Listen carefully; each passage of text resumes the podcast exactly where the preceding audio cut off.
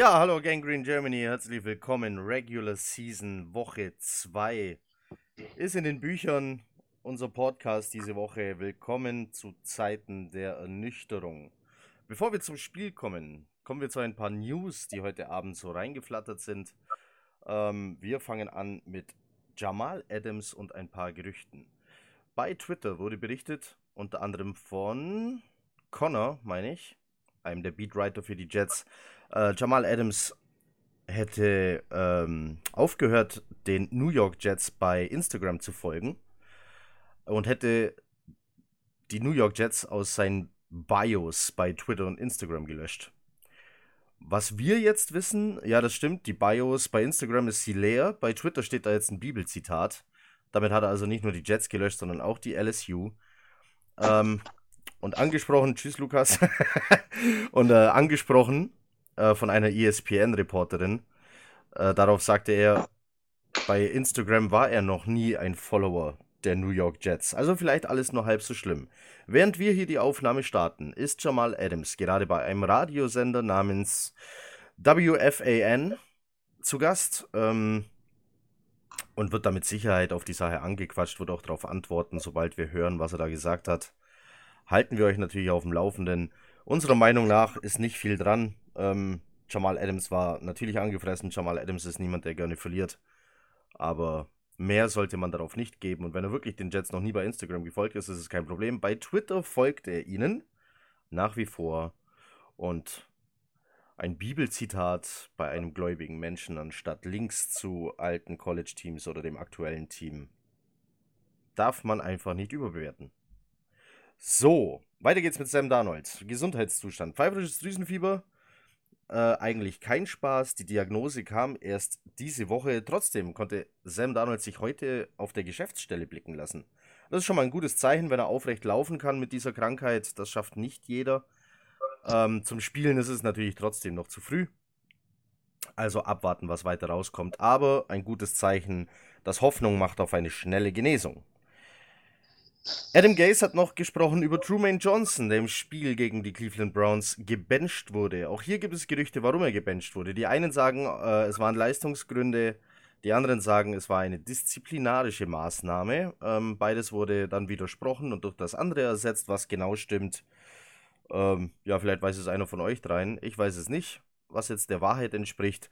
Fakt ist, er wurde gebencht und er war darüber nicht sehr glücklich. Adam Gase sagte in seiner Pressekonferenz, er hatte noch keine Möglichkeit mit ihm zu sprechen. Das überlässt der Defense Coordinator Greg Williams und dem Defensive Backs Coach, dessen Namen mir mal wieder entfallen ist. Leonard Wilson. Danke. ja, dafür habe ich euch. So, Trevor Simeon äh, nach einem bösen Hit von Miles Garrett, nicht der erste böse Hit, den er in diesem Spiel abgeliefert hat, ähm, ziemlich später Hit mit dem ganzen Körpergewicht auf Trevor Simeon drauf, der dabei unglücklich umknickte und unter seinem Körper sein eigenes Bein begrub. Miles Garrett kam dann noch on top dazu mit dem Gewicht.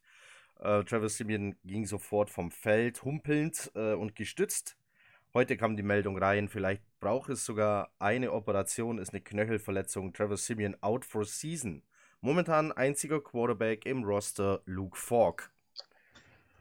Luke Falk war übrigens der 199 Overall Pick. Also wer jetzt daran glaubt, dass ich Geschichte wiederholen kann, äh,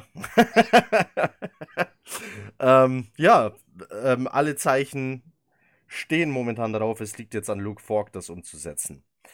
Äh, über die Verletzten, der Marius Thomas, Quinnen Williams, CJ Mosley und Jordan Jenkins können wir momentan nur sagen, dass sie Week-to-Week-Decisions sind. Also keiner so verletzt wie Trevor Simeon. Ähm, bei Demarius Thomas ist es Hamstring. Das kann immer alles Mögliche sein, von der Zerrung bis hin zur Muskelfaser. Das wird, glaube ich, alles als Hamstring bezeichnet. Ähm, muss auch nicht unbedingt im Oberschenkel sein, gibt es auch in der Wade, meine ich. Gut, äh, kann also eine Verletzung sein, die nach einer Woche vorbei ist, ging aber auch schon sechs, sieben, acht Wochen. Wir hoffen das Beste. Adam Gase gab sich in dieser Pressekonferenz selbstkritisch und sagte, er muss sein Play-Calling verbessern. Äh, auf diese Nachricht bei Twitter reagierte unser Basti mit den Worten No shit, Sherlock. ähm, der Gangrene Germany Account hat es retweetet mit der Überschrift Das denken viele andere auch. Aber dazu kommen wir gleich. Bei Trumaine Johnson, jetzt gebencht, geholt in der Free Agency vor zwei Jahren, wenn nicht sogar drei. Zwei. Zwei. Für 17 Millionen ist das Gehalt. Äh, eine Mördersumme. Die Leistung hat er nie bestätigt.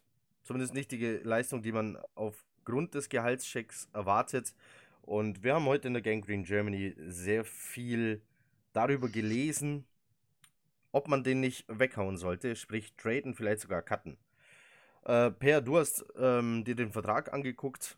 Warum macht weder das eine noch das andere hier Sinn? Ja, das ist so eine Sache. Also traden würde finanziell gesehen für uns die beste Option daran sein. Wir würden dann dieses Jahr zwar sein volles Gehalt im Cap drin behalten, was aber nicht so dramatisch ist, da dieses Jahr sowieso nichts mehr ansteht. Aber der Vorteil wäre, nächstes Jahr wäre er überhaupt nicht mehr in den Büchern drin. Also das wäre komplett raus. Dafür müsste man überhaupt erstmal ein, aber ein Team finden, das irgendwas für ihn aufgibt oder das ihn nimmt, wenn wir was dazugeben. Aber ich weiß nicht, ob wir jetzt so viel Cornerback-Depth haben, dass wir noch einen Pick aufgeben, damit wir einen Corner loswerden. Also das sehe ich jetzt nicht so, egal wie schlecht er ist, er ist zumindest ein erfahrener NFL-Spieler. Also wenn er jetzt nicht gerade ein Locker-Room-Cancer ist, würde ich ihn jetzt nicht einfach dafür abgeben, es sei denn, ein Team wäre bereit, uns irgendeinen Pick dafür zu geben. Äh, ihn einfach cutten ginge auch. Dann würden wir aber das Doppelte seines aktuellen Gehalts in den Cap reinbekommen und so viel Cap Space haben wir aktuell überhaupt nicht.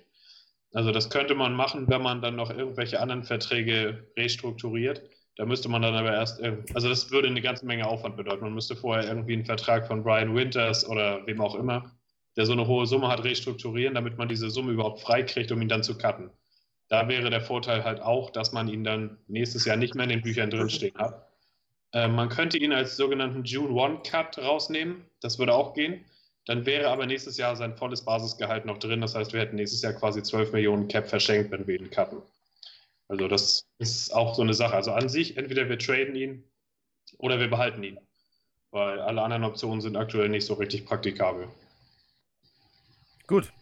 Soweit dazu. Ähm, ich bekomme hier gerade die ganzen Tweets rein von den äh, Beatwritern der Jets. Brian Costello, Rich Simini, Dennis Watzek.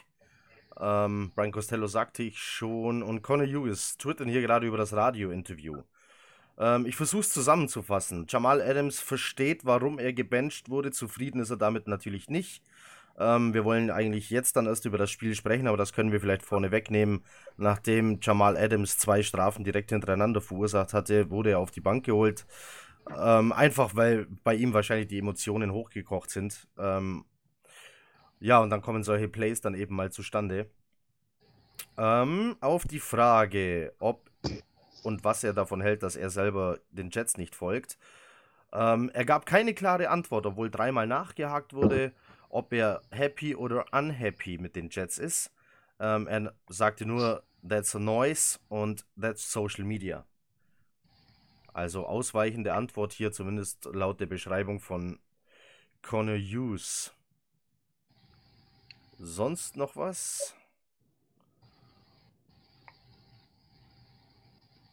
So weit war es das wohl mal. Ja, und man kann das äh, entfolgen bei Social Media, falls es denn wirklich passiert ist, tatsächlich mit dem Benchen äh, zusammenhängen. Also die Emotionen weiter hochgekocht ich finde nach wie vor nichts Schlimmes dran. Ähm, oh, das Wichtigste gerade vor 10 Sekunden. Jamal Adams sagte gerade, er glaubt, er kann mit den Jets gewinnen. Glauben wir das auch, Lukas? Aktuell nicht, nein. Also es wird auf jeden Fall schwierig werden in den nächsten äh, Wochen. Nächste Woche gegen äh, die Patriots. Ja, was, was soll man da jetzt groß sagen? Also da, da werden wir wahrscheinlich schon eine deutliche verdichtende Liga, Niederlage äh, einfahren, in Anführungsstrichen. Man kann nur hoffen, dass äh, bei den sogenannten Derbys, ähm, dass da alles wirklich rausgehauen wird, ähm, die kämpferische Leistung stimmt ähm, und dass wir das vielleicht, dass wir da vielleicht nicht ganz so sehr untergehen. Danach geben wir die Bye Week. Ja, und danach kommen die Eagles, äh, Dallas meine ich. Und äh, ja, wir haben harte Wochen vor uns. Ähm, aktuell wird es schwierig werden. Gegen Ende der Saison könnte da trotzdem noch der eine oder andere Sieg herausspringen. Muss, muss man einfach mal abwarten, wie, wie die verletzten Situation sich jetzt ergibt. Und ja, wir hoffen auf jeden Fall das Beste, dass wir mithalten können nächste Woche.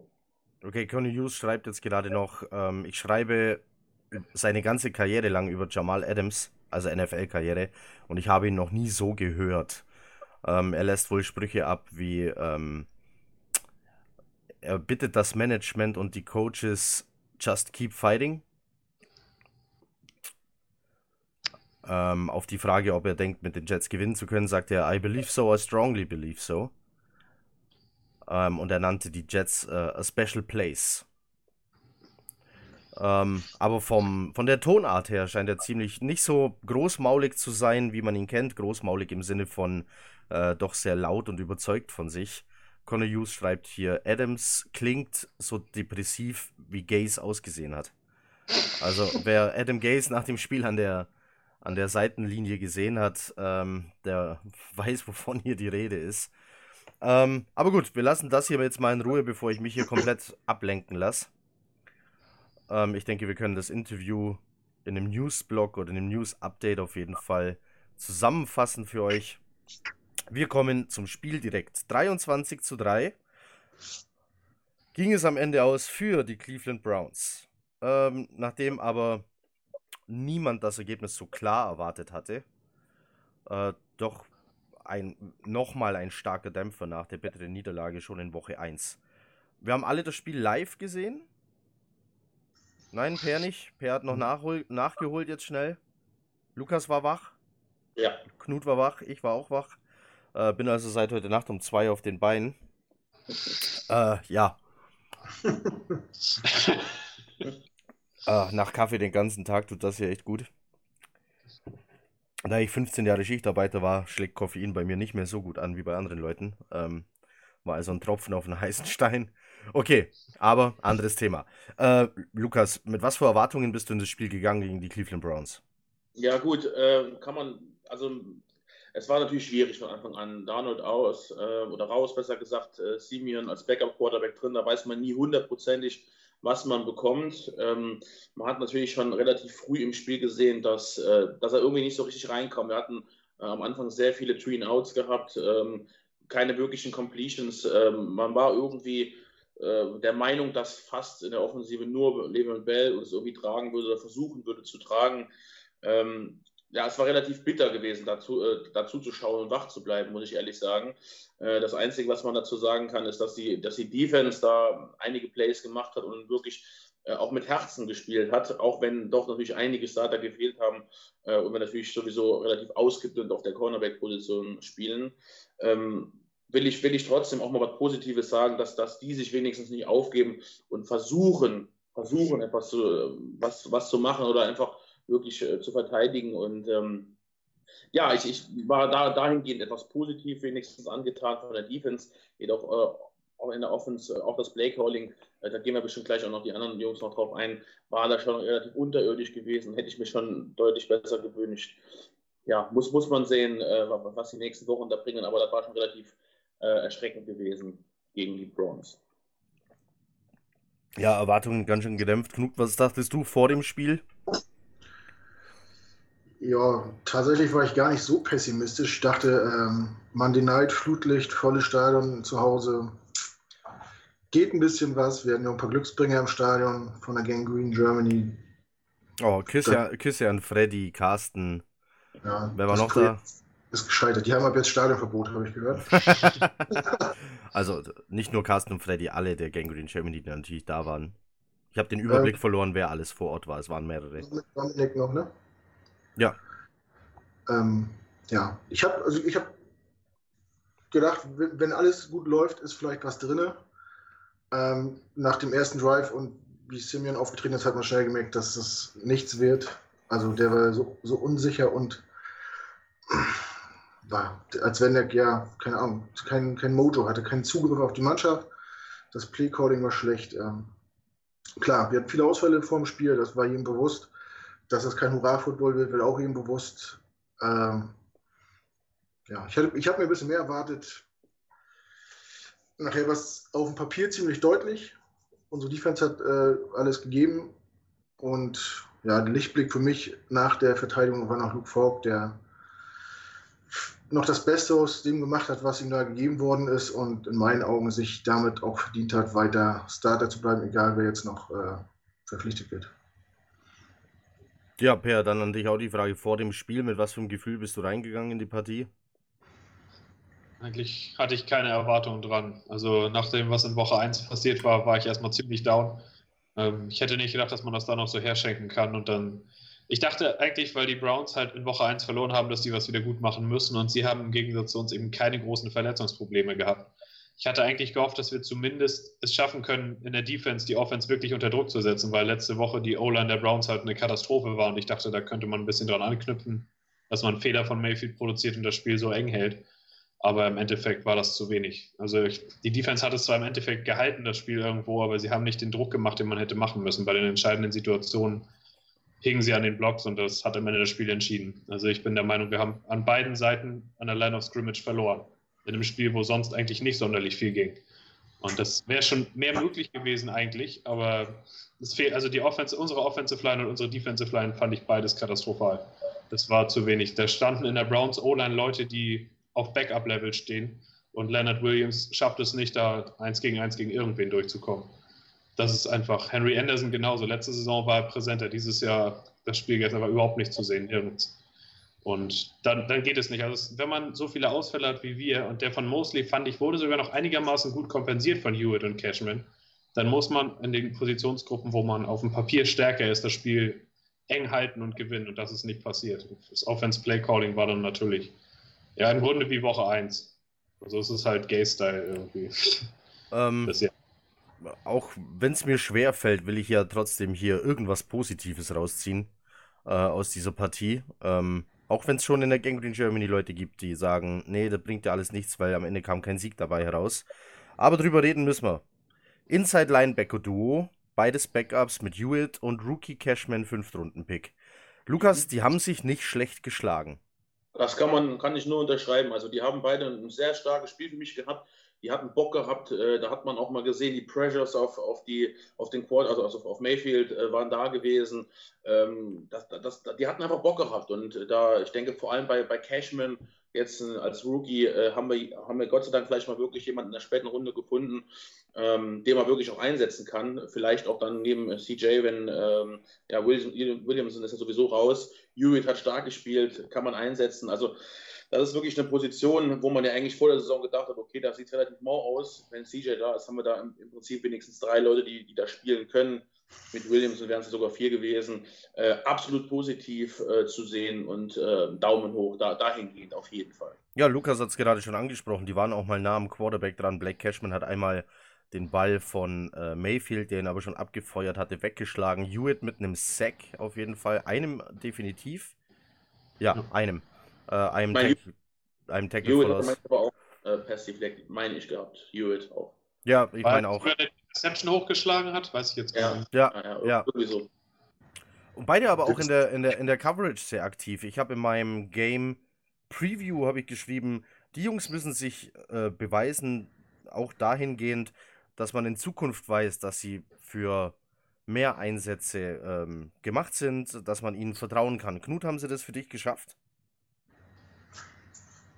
Ja, wie Lukas das gesagt hat, da gibt es eigentlich nichts hinzuzufügen. Ähm, das war auf, an denen lag es auf jeden Fall nicht.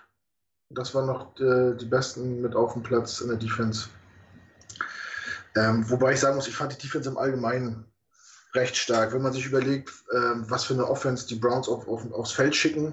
Gut, Joko war schnell runter, aber der Rest ist ja Top-Level an Skill-Playern ob jetzt Quarterback oder Wide Receiver oder auch die, die Running Backs, dafür war es gut. Äh, das hätte viel schlimmer laufen können. Äh, die, die blanken Zahlen von äh, Baker Mayfield sehen nicht berauschend aus.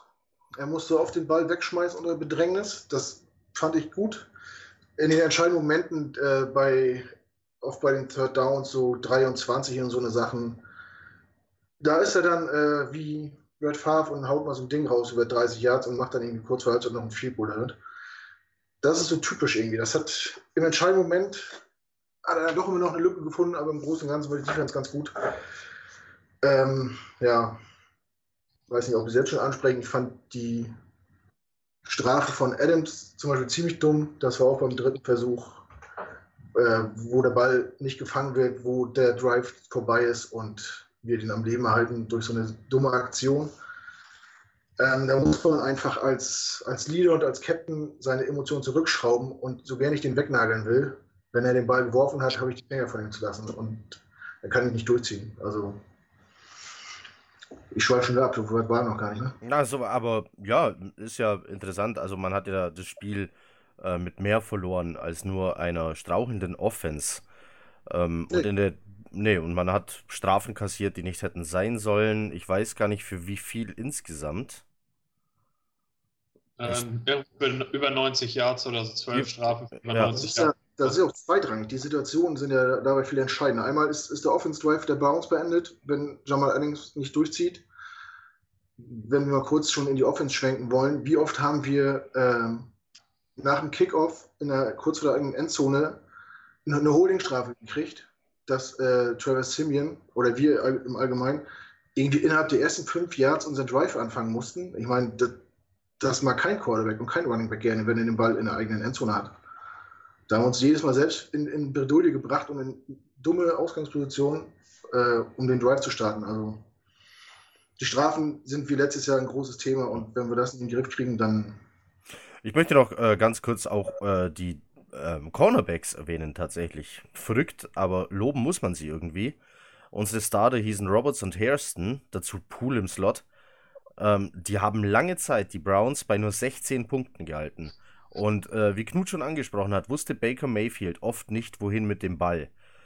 Ähm, das, Per, das ist eine respektable Leistung für Leute, die in anderen Teams nur Backups wären. Ja, absolut. Also auch Hairston, der ja seinen ersten, ich glaube, sein wirklich erster richtiger NFL-Start bei den Browns war, glaube ich, durchgehend nur Backup und dann spielt er in dem ersten Drive Man gegen Man gegen Odell Beckham. Und das hat er gut gemacht. Also dieser eine Catch da an der Seitenlinie, da kann er nichts gegen machen. Das ist einfach Beckham, das kannst du nicht verteidigen. Er ist so nah an ihm dran, wie es irgendwie geht. Und auch ansonsten hat man oft gesehen, Mayfield hat eigentlich nie seinen ersten Read angeworfen. Er hat den Ball gesnappt und musste immer mindestens in zwei Richtungen gucken. Es war eigentlich nie sofort raus. Also da war eine gute, also da haben sie eine gute Arbeit gemacht. Also Beckham, auch Landry ist ja nicht besonders einfach zu kontrollieren. Das wissen wir ja noch aus den letzten Jahren, als er bei den Dolphins war. Der hat uns oft mit vielen Catches geschadet und der war auch wenig zu sehen. Also insgesamt ähm, die Cornerbacks, also ich fand Roberts war nicht schlecht, hat die Interception am Ende gefangen. Äh, Hersten fand ich ziemlich gut, der ist eigentlich immer in der Nähe des Plays gewesen. Und der lange Touchdown von Beckham, wie ich auch im Review schon geschrieben habe, er steht komplett ohne Gegenspieler vorher. Und wenn du dem, ihm dann den Ball im vollen Lauf auf 10 Yards gibst, dann war eigentlich fast klar, dass du da einen perfekten Tackling-Engel haben musst, um ihn noch zu stoppen. Also auch dafür kann man den Cornerbacks eigentlich keinen Vorwurf machen. Das war irgendwie eine Misskommunikation oder was auch immer, weil das kann so eigentlich nicht sein. Und das hat das Spiel am Ende ja dann komplett aufgebrochen. Durch den Touchdown stand es 23 zu 3 und damit war eigentlich die Messe gelesen. In der Situation hat mich gestört der tiefstehende Safety. Mit dem Greg Williams nun mal furchtbar gerne spielt, ein Safety, der 20, 30 Yards von der Line of Scrimmage wegsteht. Wenn du jetzt aber Odell Beckham Jr. bist und du hast 20 km/h auf dem Tacho, die er tatsächlich hatte, äh, weiß ich dank ESPN, ähm, und du hast freie Bahn und ein ganzes Spielfeld Platz, den umläufst du locker. Und als sie sich dann hätten treffen können, ist Maillet aber so zwei Meter vor Beckham, äh, seine, hat seine Linie gekreuzt und Beckham ist dann in seinem Rücken quasi einfach geradeaus weitergerannt und war durch. Ähm, sah komisch aus auf dem Bildschirm, keine Ahnung, was Maillet, äh, Maillet sage ich schon wieder, äh, was Marcus May sich gedacht hat. Ähm, hat er versucht, einen Treffpunkt vorherzusehen und hat sich komplett verschätzt. Oder hatte Beckham da noch einen Cut drin, den man vielleicht so nicht sieht? Oder hat einfach Tempo auf einmal rausgenommen, damit May vorbeischießt. Ja, jedenfalls war er durch und damit auch das Spiel. Wir haben jetzt. Ich möchte, ja. ich möchte noch eine, eine Sache zu dem Spielzug sagen. Äh, ich meine ihn noch in der Wiederholung auch gesehen zu haben, dass der, der komplette Play von der Defense einfach schlecht war, weil ich bin auch noch in, bin mir der Meinung, dass auch äh, Landry auf links, also noch ein zweiter auf der Außen, hatte, meine ich, seinen Gegenspieler, den ich jetzt leider nicht weiß, wer es war, aber auch schon geschlagen gehabt. Also Mayfield hatte die kurze Option auf Becken gehabt oder hätte auch genauso gut den längeren Pass auf Landry schmeißen können und der wäre auch frei durch gewesen. Also das war quasi wirklich so, ja, so, so der Neckbreaker, den wir gesagt haben. Und da waren wirklich schon zwei Receiver geschlagen gewesen. Passiert vor allem bei Odell Beckham, den kannst du nicht ein ganzes Spiel äh, verteidigen. Da passiert halt mal so ein Play, auch wenn das Spiel vorher gut geklappt hat. Aber irgendwann ist es eben soweit. Vor allem man mit den Cornerbacks. Man muss auch sagen, Beckham kam bei diesem Spielzug aus dem Slot, nicht auf Außen. Ja, der stand in, äh, zog dann Richtung Mitte, also fast schon eine Art Slant Route, äh, die er da gelaufen, äh, gelaufen ist. Und man hat ihn laufen lassen. Also da war äh, keine direkte Coverage, wie auch immer das System da aussah. Ja, und wenn der frei zum Catch kommt und dann noch den ersten Tackle schlagen kann, dann 20 Yards Platz hat bis zum Safety. ähm, was ein Odell Beckham Jr. nach einem Catch mit einem Ball machen kann, ähm, ist fast schon besser als das, was er bei manchen Catches zeigt. Den hältst du dann eben nicht mehr. Ja, der endgültige Genickbruch. Jetzt haben wir was Verrücktes gemacht. Wir haben die Inside Linebacker gelobt, wo kein Starter steht. Wir haben die Cornerbacks gelobt. Wir haben eins der besten Safety-Duos, äh, die es so gibt. Jamal Adams zwar negativ aufgefallen am Schluss, aber während dem Spiel war er unser guter alter Jamal Adams, der überall auf dem Feld war und präsent war. Aber wer hat dann da eigentlich gepennt? 23 Punkte gab es ja trotzdem, klar. Man hat die Browns oft Three and Out geschickt. Per, war die Front 4, muss ich ja jetzt sagen, vielleicht sogar nur 4-3. War das so grottig? Gerade Leonard Williams spurlos verschwunden, aber Henry Anderson war ja auch nicht zu sehen. Ja, das war einfach. Also, ich habe ja das Spiel nicht live gesehen. Also, das erste, was ich gesehen habe, war natürlich erstmal dieses klassische 10-minütige Highlight-Video, was man sich dann erstmal anguckt, um mal einen Überblick zu sehen oder um zu sehen, was überhaupt passiert ist. Und bei jedem erfolgreichen Spielzug der Browns sieht man, wie Williams, Anderson und McLendon in der Mitte nicht an ihrem Mann vorbeikommen. Nicht einmal. Outside ist es, Jordan Jenkins ist ja dann auch rausgekommen. Genau. Verletzt. Also da fehlt es dann natürlich auch noch. Äh, auch Bessem auf der anderen Seite. Ja, der hat am Ende sogar, glaube ich, noch einen Sack gemacht. Habe ich jetzt Ja. gar nicht ganz genau vor Augen. Ja. Bei, bei jedem dieser erfolgreichen Spielzüge sieht man, dass keiner wirklich Druck auf Mayfield ausübt. Er sucht dann eine ganze Weile, weil die Coverage eigentlich ganz gut war, aber er findet dann halt nach, nach fünf, sechs Sekunden findet er jemanden. Das ist einfach so. Das lässt sich dann halt nicht mehr, so lange kannst du Beckham und Landry nicht verteidigen. Und genauso bei dem Touchdown von Nick Chubb war es einfach so, dass Williams, McClendon und äh, Anderson alle komplett geschlagen sind. Jeder einzelne Mann stand hinter seinem Blocker, außer Brian Poole, und der kriegt ihn dann beim Tackle nicht runter, kurz vor der Endzone. Und das kann nicht sein. Also, das ist zu wenig, weil das war eigentlich, wenn es einen Key gab, um dieses Spiel irgendwie eng zu halten und zu gewinnen, dann war es, dass unsere Front Seven, deren Offensive Line so dominieren muss wie die Titans letzte Woche. Und das ist halt in den entscheidenden Situationen wenigstens nicht passiert. Und Anderson und Williams, also Leonard Williams, haben am Ende jeder zwei halbe Tackle als einziges auf dem Scoresheet. Das kann nicht angehen. Also dafür sind die beiden auch zu gut bezahlt. Anderson hat jetzt einen dicken Vertrag bekommen, der hat 9 Millionen Jahresgehalt. Williams hat mit seiner 50-Year-Option auch irgendwie über 10 Millionen oder so. Von denen ist einfach zu erwarten, da sie ja auch komplett fit sind, dass sie gegen Backup-Guards funktionieren. Weil die Browns haben dann nichts Gutes auf dem Feld gehabt. Und das war halt einfach nicht der Fall. Leonard Williams ist nicht nur in seinem letzten Vertragsjahr, sondern auch ein Publikumsliebling, äh, auch unter Fans in Deutschland sehr beliebt. Knut, du alter Football-Romantiker. der, es, der es gerne sieht, dass Spieler ihr Leben in einer Farbe verbringen. Ja. Leonard Williams steht jetzt an zur Vertragsverlängerung. Jetzt haben Ja. wir zwei Wochen lang gesehen, was wir eben sehen mussten. Ist Leonard Williams gerade ein, Vert ein Kandidat für eine Vertragsverlängerung, deiner Meinung nach? Ähm, so wie er jetzt spielt, in, in keinem Fall. Zumal ich da auch davon ausgehe, dass er abkassieren wird, will bei seinem nächsten Vertrag. Spielt er noch, glaube ich, äh, sein, sein letztes Rookie-Jahr jetzt. Ja. Ähm, ja. Ich habe die Saison schon mal ganz verkehrt gelegen mit unserem Edge-Rusher. Jakai Polite. Ja. Ist, ich würde bei Leonard Williams gerne aus dem Fenster legen und sagen, der kriegt die Kurve und äh, wird uns, wenn die Front Four wieder komplett ist mit Quinnen und vielleicht CJ Mosley wieder dahinter, wird er auf jeden Fall abliefern, weil er äh, mehr, mehr Freiheiten hat oder weniger Gegenspieler hat. Aber ich sage es jetzt nicht. weil ich mich nicht schon wieder aus dem Fenster lehnen will und nachher zeigen wieder äh, mit dem Finger auf mich und sagen, da ist der Fehlerflüsterer. Ich mag ihn gerne. Äh, er ist, er ist nicht nur ein Spieler, er ist auch ein Charakter und er ist auch für mich auch ein, ein Stück weit ein Gesicht der Franchise so. So einen Spieler brauchst du auch, auch im Lockerroom. Ich glaube, auch da hat er eine wichtige Position. Aber das A und O ist, dass du ähm, jeden Sonntagnachmittag auf dem Platz ablieferst und das macht er zurzeit nicht. Deswegen, wenn sich da nicht viel tut, dann muss man sich wohl von ihm trennen. Lukas? Ja, ich Gut, gut, dass du erstmal Knut gefragt hast. ja, es ist, es ist aber schon so, Leonard Williams äh, freut sich bei uns allen sehr hohe Beliebtheit. Vom, vom Typ her, vom Charakter her.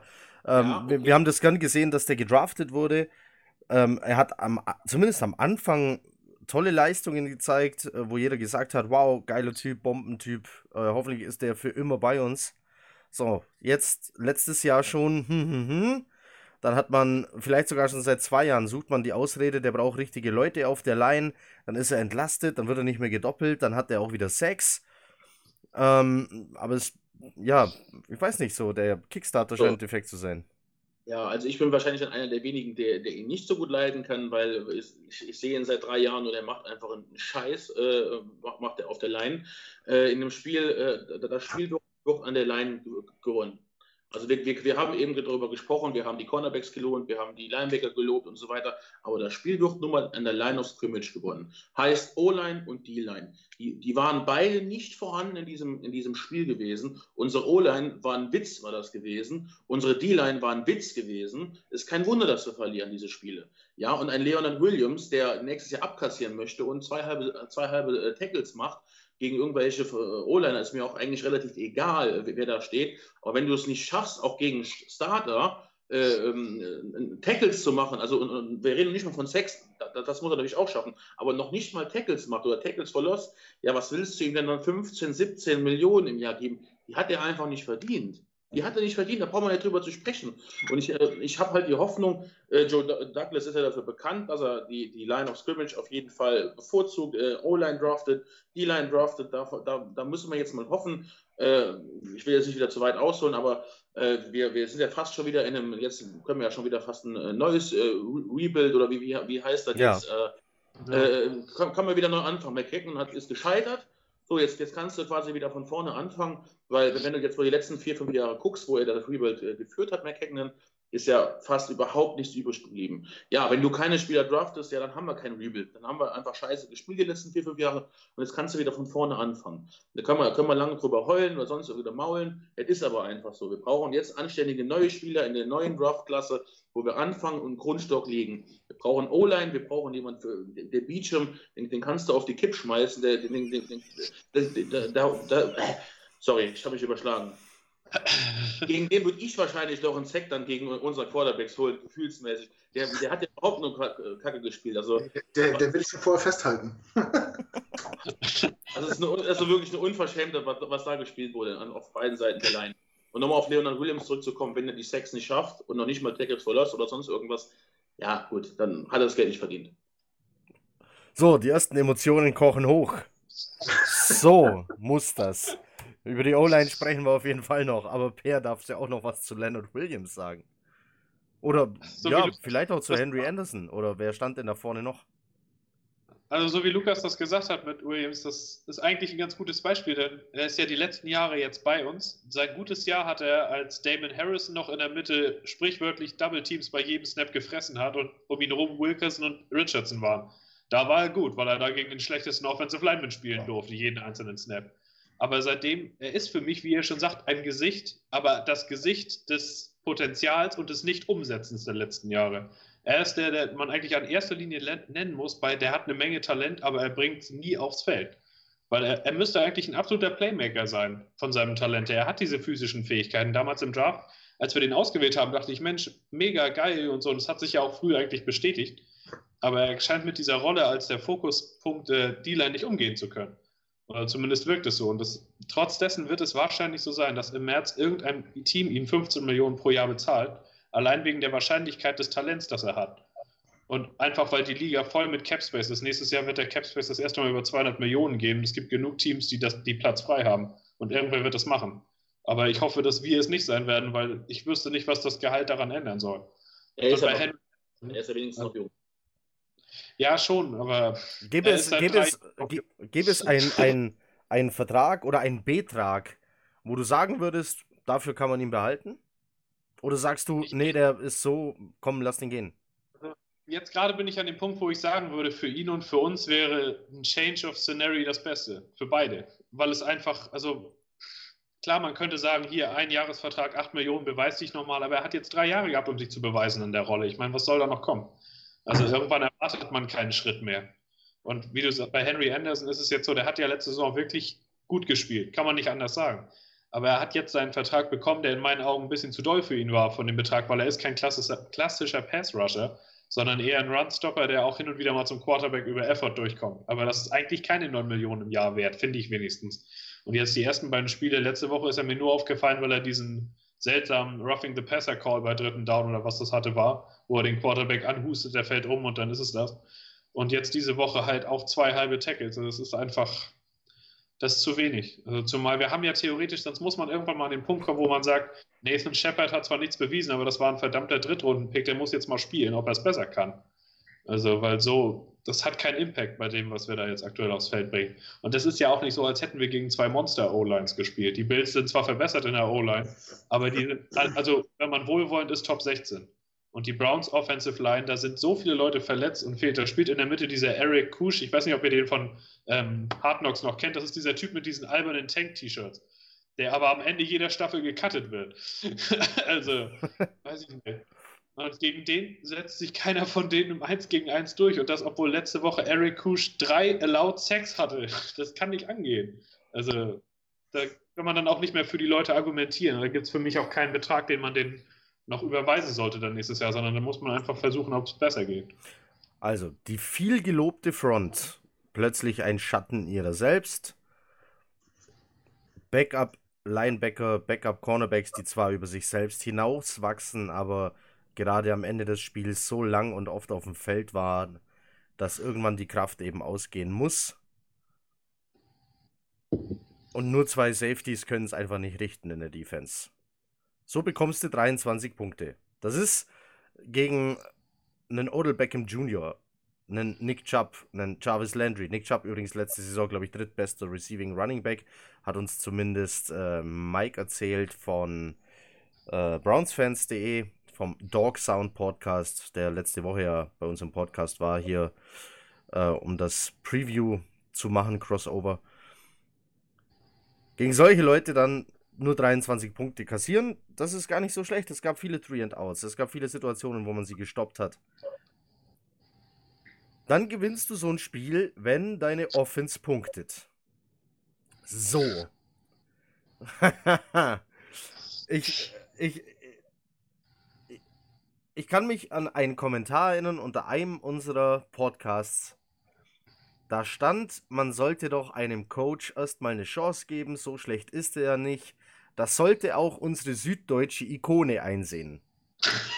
Ich freue mich, ich mich heute noch über die Bezeichnung süddeutsche Ikone, das äh, feiere ich bis heute. Ich nenne mich gern selber jetzt so.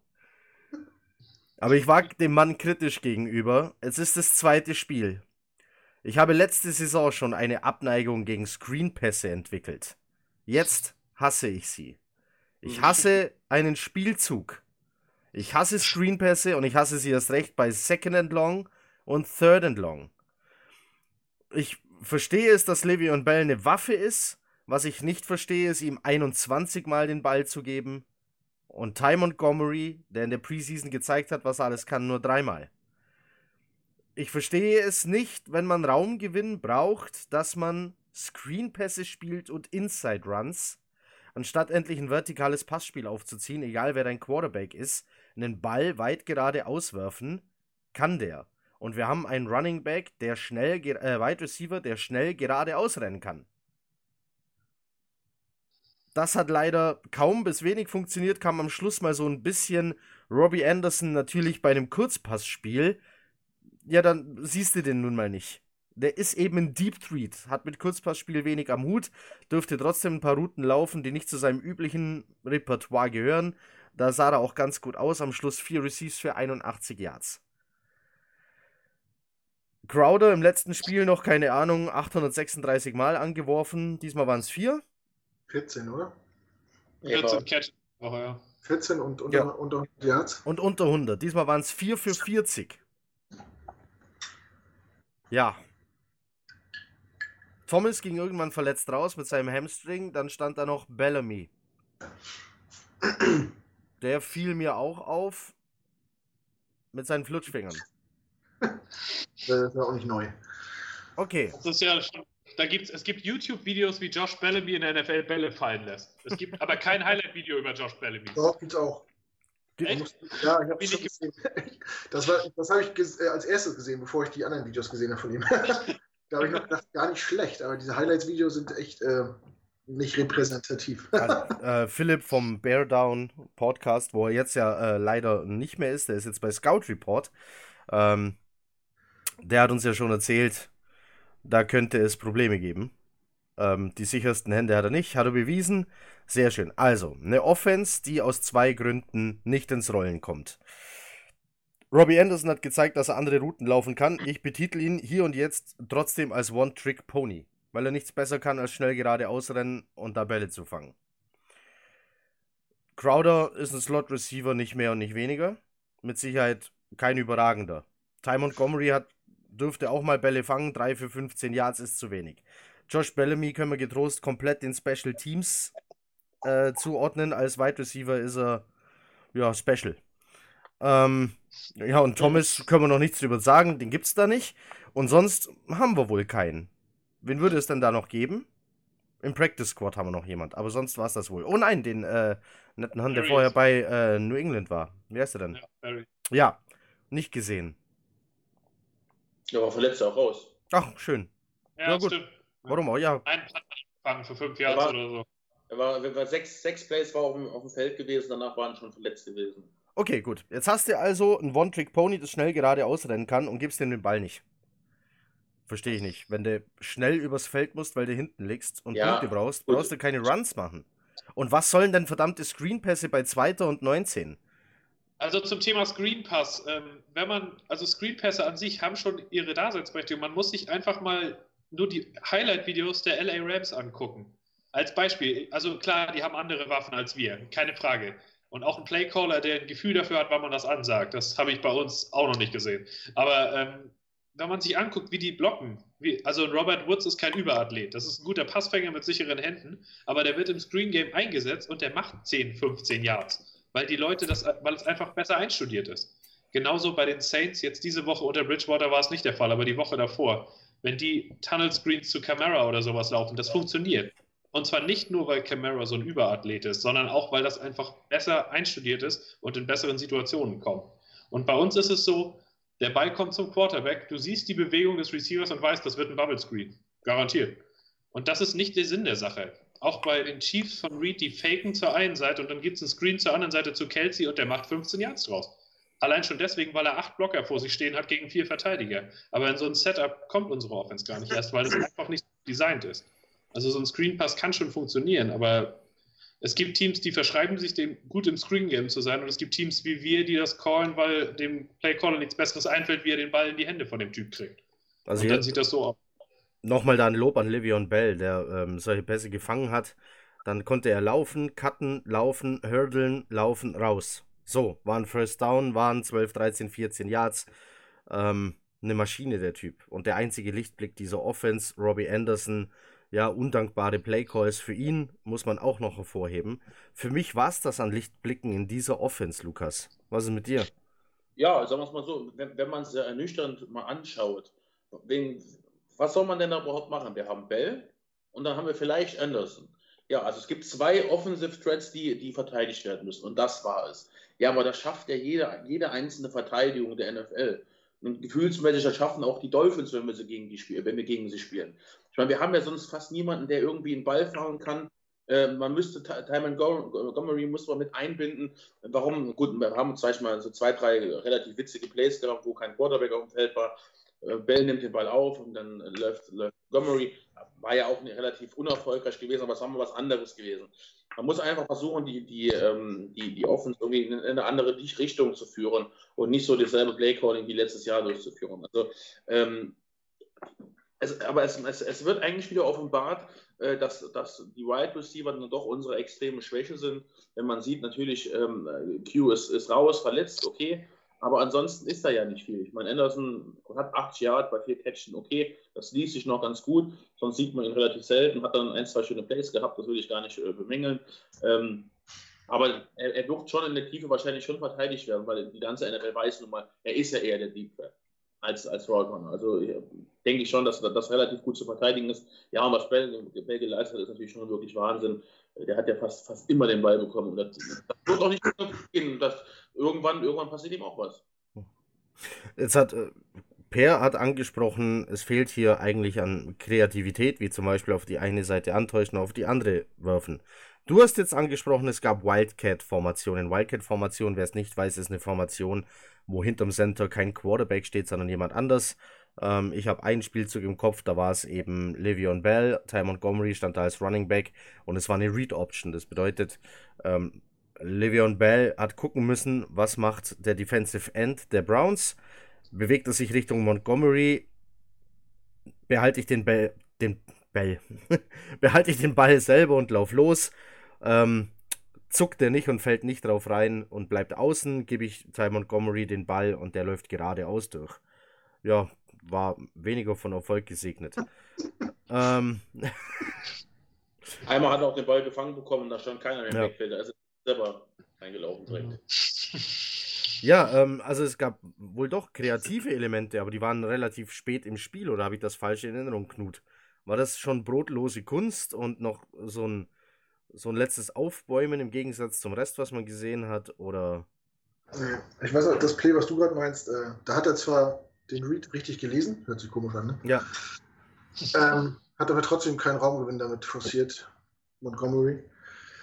Ähm, ja, wir waren anfangs, fand ich, zu ängstlich, so zu, zu eindimensional, zu leicht ausrechenbar. Äh, jedes First Down war ein Inside Run, gefühlt jeder zweites, jedes zweite Down war ein Screen Pass bei 2 und 9 oder teilweise noch länger, weil es davor einen Sack gab. Ne, klar, Screen Pass haben ihre Daseinsberechtigung, aber man muss das doch in der richtigen Situation abpassen. Und nicht, äh, nicht, bei, nicht bei zweiter und sehr lang. Also, da kann das mal funktionieren als Überraschungseffekt, aber wenn ich das in jedem Drive mache, dann, ich meine, doof sind die anderen ja nicht.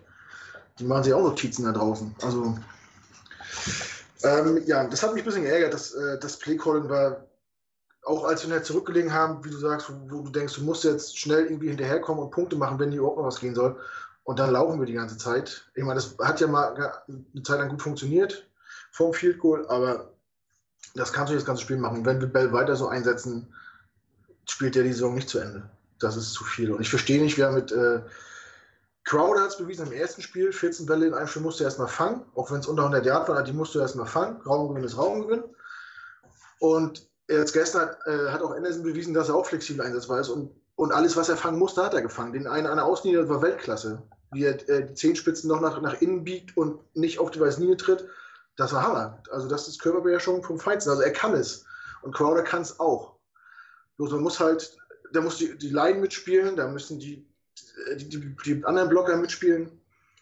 Ich habe es nicht verstanden, wir haben mit, mit Ty Montgomery einen Running Back, der gelehrter Wide Receiver ist.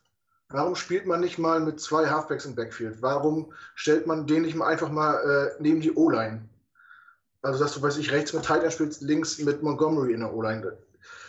Man, man, hat die Möglichkeiten, so flexibel zu sein und ja, ich weiß nicht, was das Problem ist. Also, gerade wenn man zurückliegt, äh, mit seinem dritten Quarterback spielt, du musst ja nicht auf Sicherheit, das kam mir so vor, als wenn das verwaltet werden soll, damit es keine Klatsche gibt. Ich meine, das ist ja auch egal.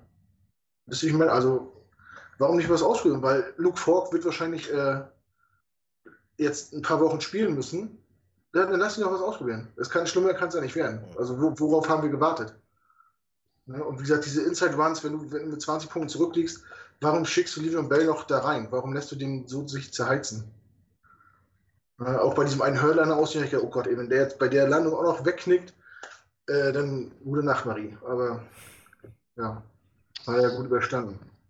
Ist schon ein guter Athlet und so, der, der macht auch einen Unterschied aus. Der liefert auch das, was ich mir erwartet habe von ihm, aber er allein kann es nicht machen. Und äh, ich lege das jetzt nicht so auf, dass unsere Wide Receiver äh, nicht gut genug sind oder unsere Quarterbacks nicht. Ist, für mich ist es das Play Calling. Wenn, wenn du die Spieler hast und nicht einsetzt, dann können die nicht gut aussehen. Das habe ich, äh, hab ich schon gesagt, äh, man hätte auch das vertikale Passspiel aufziehen müssen. Jetzt haben wir da aber ein Problem. Ein Quarterback und egal wer es ist da hinten, braucht Zeit, um einen langen Ball werfen zu können, Per. Wir haben heute Videos gesehen, die mathematisch nicht so möglich sein sollten. Also ich war grottenschlecht in Mathe, aber das habe ich noch hinbekommen. Ähm, du kannst äh, gerne deine Eindrücke dieser Videos berichten und um was es da ging. Ja, da wurden Bilder gezeigt, wie ähm, unsere O-Line, fünf Leute, da kommen vier Pass-Rusher, zwei doppeln ein, irgendwie ein anderer wird geblockt und einer, zwei Offensive Linemen stehen daneben und ein Pass-Rusher kommt frei durch, ohne dass ihn einer blockt. Ähm, also, könnt ihr mich noch sehen? Ja. Irgendwie kann ich euch nicht mehr sehen. Heiko? Ja. Ja, okay, irgendwie wirkte die Kamera gerade ein bisschen komisch. Okay. Ähm, aber da sind, ist ein freier Pass-Rusher durchgekommen, obwohl einer weniger überhaupt angekommen ist, als wir Blocker zu bereitgestellt haben. Also das kann ja so im Blocking-Scheme auch nicht so ganz vorgesehen sein, dass da ein freier Shot ist, obwohl wir in Überzahl sind. Ähm, also das war, das Blocking war einfach den ganzen Tag, ich meine, es war nicht nur schematisch, die Leute waren auch im direkten Duell unterlegen. Dass du gegen den Miles Garrett verlierst oder Olivier Vernon verlierst, das ist keine Frage. Das macht, das passiert. Aber dass man da nicht mal Hilfe zur Seite stellt, irgendwie, dass man mal den Tight End daneben lässt, weil Calvin Beecham war hoffnungslos überfordert, das ganze Spiel. Das hat man die ganze Zeit gesehen. Und äh, da ist zu wenig Hilfe gekommen. Der Typ hat Holding Penalties und alles nacheinander kassiert und er hat keine Hilfe bekommen. Und auch allgemein die O-Line, die meisten 1 gegen 1 Duelle wurden verloren. Wir hatten Schwierigkeiten, den Run zu etablieren durch die Mitte. Ähm, beim Pass-Blocking, es war eigentlich nach anderthalb Sekunden war ein bis zwei Leute im Backfield und es war schon zu spät eigentlich, um noch einen langen Pass anzubringen. Und das beeinträchtigt das Play-Calling natürlich auch. der Verletzung von Simeon, die durch einen Sack verursacht wird, muss eigentlich da irgendwas passieren. Da muss ein Adjustment kommen, dass Miles Garrett halt nicht mehr 1 gegen 1 Matchups hat. Auch Vernon auf der anderen Seite genauso. Das war ein Quarterback Curry nach dem anderen. Und äh, wie wir vorhin schon gesagt haben, wenn du an den Lines derartig verlierst, dann kannst du kein Footballspiel gewinnen. Und unsere O-Line war da durch die Bank weg einfach zu schwach. Wie eigentlich fast auch in Woche 1. Ja, äh, Lukas hat schon angesprochen, Calvin Beecham, den, wie hast du gesagt, den kannst du was? Ja, auf die, auf die Kipp schmeißen, habe ich geschrieben. ja, ähm, wir haben unsere Left Tackle vor der, oder die Tackle allgemein vor der Saison eigentlich sogar noch verteidigt und haben gesagt, die Interior O-Line ist das Problem. Ähm, ist er auch. Lasst uns kurz über Khalil sprechen, den man aus der Rente geholt hat. Ähm, Knut nickt schon. Äh, ja. ja ähm, Adam Gaze hat in seiner Pressekonferenz gesagt, ja, der ist noch nicht da, wo wir mit ihm hinwollen und er selber hin will. Ähm, per hat mir vorher geschrieben, Khalil gilt als gebencht. Harrison hat die letzten 18 Snaps gegen die Cleveland Browns gespielt und wird jetzt wohl auch ähm, im nächsten Spiel gegen New England starten. Gleichzeitig hat Adam Gaze jetzt übrigens gesagt, keine Änderungen auf Center sonst geplant. Also es bleibt bei Harrison oder Khalil. Was, äh, hat sich jetzt gelohnt, Khalil aus der Rente zu holen? Ja, prinzipiell schon. Wir waren eh dünn besetzt auf Center da kann so ein Veteran, äh, finde ich, in der Jungtruppe immer gut tun, auch wenn er vielleicht nicht mehr äh, an, an, seine Leistung von vor zwei, drei Jahren rankommt. Ich meine, der war es letztes Jahr bei den Panthers auch nicht mehr so souverän. Ähm, dann war er quasi lange auch schon in Rennen, also relativ lange für einen Profikörpersportler, Profisportlerkörper, so rum. Äh, wo, er, wo andere vielleicht trainieren im Sommer, hat er vielleicht äh, was anderes gemacht. äh, ja, der ist halt alt so und ich, ich bin mir, ich weiß auch gar nicht, ob die Panthers mit ihm verlängern wollten. Er hat zwar aufgehört, aber äh, ich habe jetzt auch nicht in Erinnerung, dass, dass die jetzt irgendwie groß mit ihm gekämpft haben. Die haben vielleicht auch gedacht, ganz gut so, dann müssen wir nicht enttäuschen, wenn wir ihm keinen Vertrag anbieten und er geht als Panther in Rente. So. Was mir aufgefallen ist teilweise, er hat äh, im Run-Blocking-Game ganz gut agiert, teilweise. Ich habe mich an einen Spielzug erinnert über rechts, da ist er äh, sieben, acht Meter nach rechts geschossen, hat da für, für Bell geblockt, wo ich gedacht habe, so viel ist er den ganzen Tag noch nicht gelaufen. Am Stück.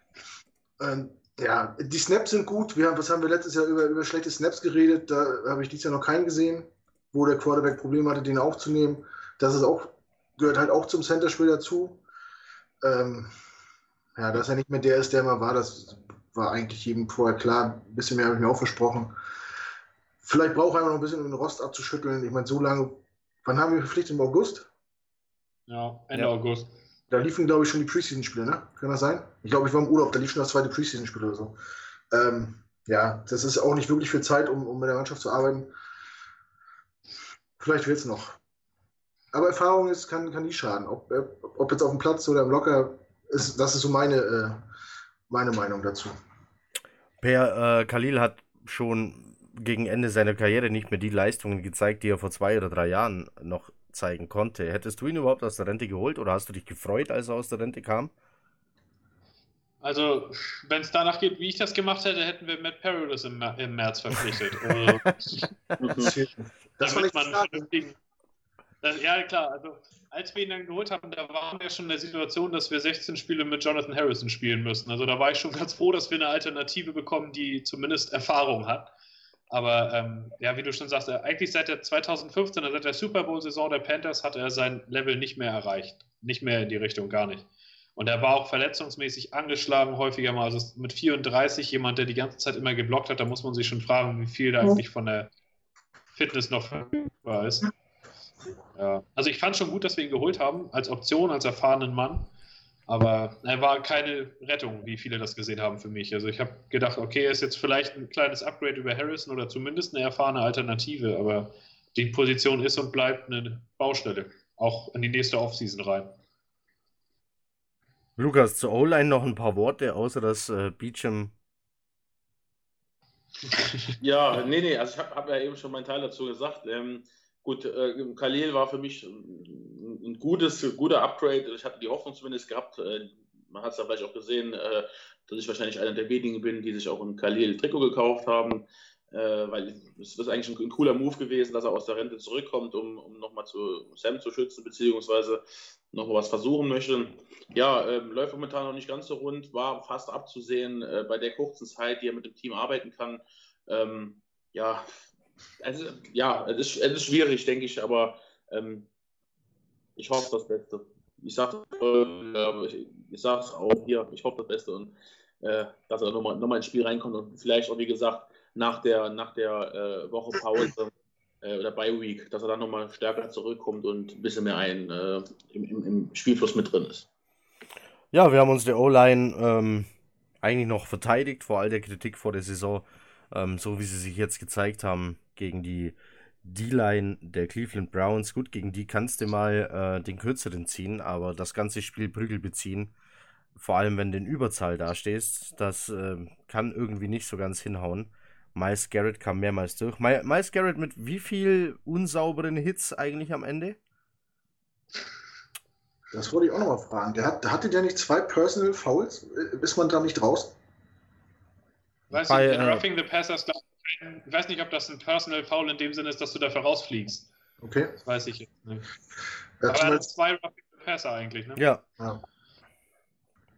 Also auch bei der Verletzung von Simeon war er mehr als spät dran. Der Ball war weg. Ich meine, äh, man, man feiert den. Also das ist natürlich eine Rakete. Das ist einer der Top 3 auf seiner Position, glaube ich, in der Liga. Gegen den kannst du mal schlecht aussehen. Das war kein Duell auf Augenhöhe. Der war nun mal besser als unsere äh, O-Line äh, damit muss man sich noch abfinden. So. Äh, was, ich, was mir bloß aufgefallen ist, die haben während des Spiels immer wieder Statistiken von ihm eingeblendet, was er für ein geiler Typ ist und wie viel Sex er hat und wie viel Druck er macht. Aber er spielt auch wirklich immer an der Grenze. Er ist immer kurz äh, davor, zu, zu starten. Äh, heißt das bei der Defense auch O-Line? Das hat Quatsch. Fehlstart? Nee, wie heißt das? Encroachment. Ja, oder Neutral Zone Infraction, weiß ich. er ist wirklich wie, wie, beim, wie, wie so ein Sprinter, der beim, beim Start immer ähm, immer so den Fehlstart provoziert. Und ich meine, beim 100-Meter-Lauf bist du nach dem zweiten raus. Und, aber der spielt halt immer an der Grenze des Erlaubten. Manchmal wird es auch nicht, vielleicht nicht gesehen. Und er zieht halt auch oft durch, äh, wie er zweimal bewiesen hat. ja, Statistiken hin oder her, aber vielleicht muss man da auch mal auf so eine Spieler auch mal ein äh, Auge haben, ob das alles so sauber ist, was da abgeht. Äh, ansonsten ist es vielleicht nicht der letzte Quarterback, den er in den Urlaub schickt. Und äh, da ist ja die, die Aufgabe von der NFL, dass man da vielleicht irgendwie eine Regelung findet, dass, dass diese, diese Sachen härter bestraft werden. Weil gut, er, er wird natürlich eine Strafe bekommen, keine Ahnung, was, was bekommen, also 15.000 bis 20.000 Dollar Strafe für, für ein paar Roughing the Passer. Gut, jetzt sind 40.000 äh, für, für einen undrafted Rookie, wäre das, wär das der Ruin für ihn. Also, äh, ja, also, äh, ist, ist völlig egal. Ähm, man, also da muss man irgendwas finden äh, gut, Quinn Williams äh, sagt man ja auch relativ nach, dass, dass er quasi mit dem Snap schon fast hin, hinter dem Center steht äh, und, und, direkt beim Quarterback ist. Ich meine, das ist, das ist das Spiel, der, der First Step ist, ist das Wichtigste an, an der Line und ich denke, das, das will halt jeder so schnell wie möglich halt klar starten. Ähm, aber dass, dass natürlich die, die Quarterbacks auch dahingehend besser protected werden, ist völlig in Ordnung. Ähm, aber auch wenn, wenn so eine Sprache kommt, muss, muss man vielleicht dafür drunter ja, vielleicht ich noch mal ganz kurz zu Adam Gaze. Ähm, das waren jetzt eure Argumente, die mich dazu gebracht haben, Heugabeln und Fackeln erstmal noch im Keller zu lassen. Aber das gilt nur noch für eine Woche.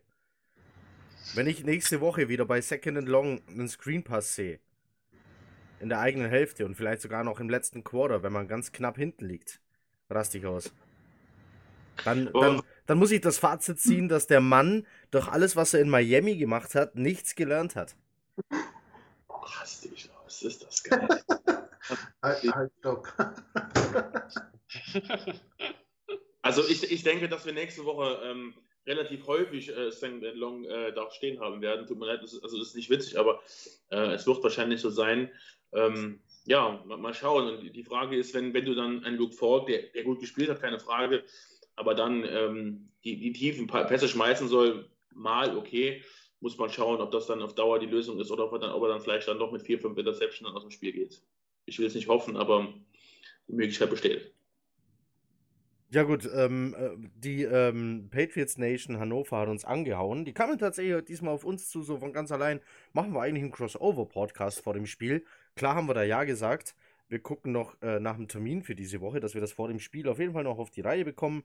Äh, Patriots Nation waren jetzt mit uns letztes Jahr schon in einem Crossover-Podcast und in unserem AFC East Special kurz vor der Saison. Ähm, da auch eine nette Entwicklung. Ich konnte die ähm, Unterhaltung noch nicht ganz verfolgen. Ich war ja heute dann doch auch noch arbeiten. Aber es gab wohl irgendwie den Vorschlag, ähm, unter den vier AFC East Teams Fangruppierungen äh, vielleicht in der Mitte der Saison nochmal so ein Ding aufzuziehen und zu gucken, inwieweit sich unsere Vorhersagen und Erwartungen bestätigt haben. Ähm, ja. Ähm, Vielleicht doch besser nicht machen, ne? Nee, ich weiß auch nicht, was ich da dann noch sagen soll, außer schweigend da sitzen und mich entschuldigen für hm. alles Anmaßende, was äh, Jets-Fans vielleicht von sich gelassen haben. Ähm, wer weiß, wie weit wir am Ende der Saison wirklich von den Dolphins weg sind. Ja, ihr seht, noch, noch, noch lachen wir darüber, aber ähm, äh, Fakt ist, der Spielplan jetzt ist hart. Ja. So, ähm, du hast jetzt New England an einem normalen Tag hast du keine Chance. Nicht wie die Mannschaft gerade äh, dasteht, im Sinne von Verletzungen und so weiter. Nicht wie man sie momentan aufs Feld schickt so schlägst du New England nie im Leben. Ja, das haben wir schon mit besseren äh, Leuten im Roster nicht geschafft. So dann auch nicht. Danach kommt Dallas. By, ja, erstmal Bye Week, klar, die, aber die zähle ich ja nicht mit. In der Bye Week verlieren wir tatsächlich nicht. Ja, mal, mal, sehen. Schauen wir mal. Wenn Adam Gase das auch schafft. Aber dann. Ja.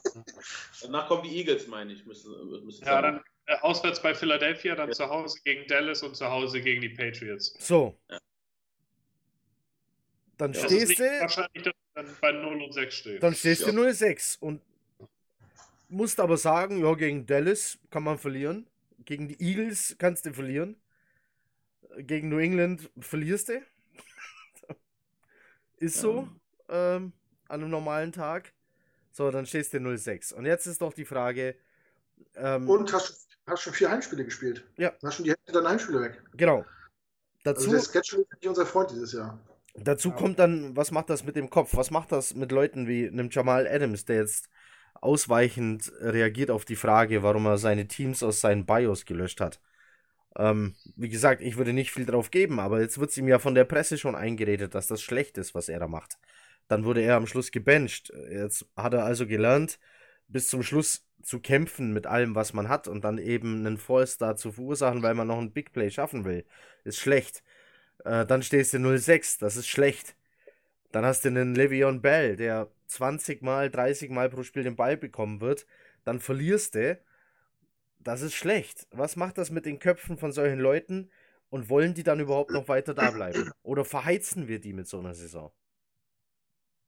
Das ist immer das, ich, das, ist immer das Gefährliche. Theoretisch, wenn man, wenn man jetzt wirklich logisch denken würde und das so, so machen könnte, würde, man theoretisch sagen, ja gut, bench die guten Spieler, dass da nichts passiert, lasse gesund werden und wir spielen ab der siebten Woche weiter. Kannst natürlich nicht machen wegen den Fans, logischerweise. Wir, ich, wir wollen das natürlich auch nicht, das ist ja auch ganz klar. Aber wenn man realistisch ist, ich weiß halt nicht, inwieweit die, die Spieler das auch so sehen. Das sind ja äh, wirklich Leute, die ihr Leben lang immer gewinnen wollen, wie jeder natürlich eigentlich, aber schenken die solche Spiele weg gegen Dallas. Aber im Prinzip, wenn, wenn du ein Jamal Adams jetzt mal, wenn, wenn man sich reindenkt und weiß, okay, jetzt kommt, kommt New England, wir spielen mit unserem dritten Quarterback, äh, wir haben niemanden, also in der O-Line, das sind vielleicht Freunde von ihm, weil der weiß genau, okay, die haben eigentlich keine Chance, die aufzuhalten und die Quarterbacks sind sowieso nicht so gut.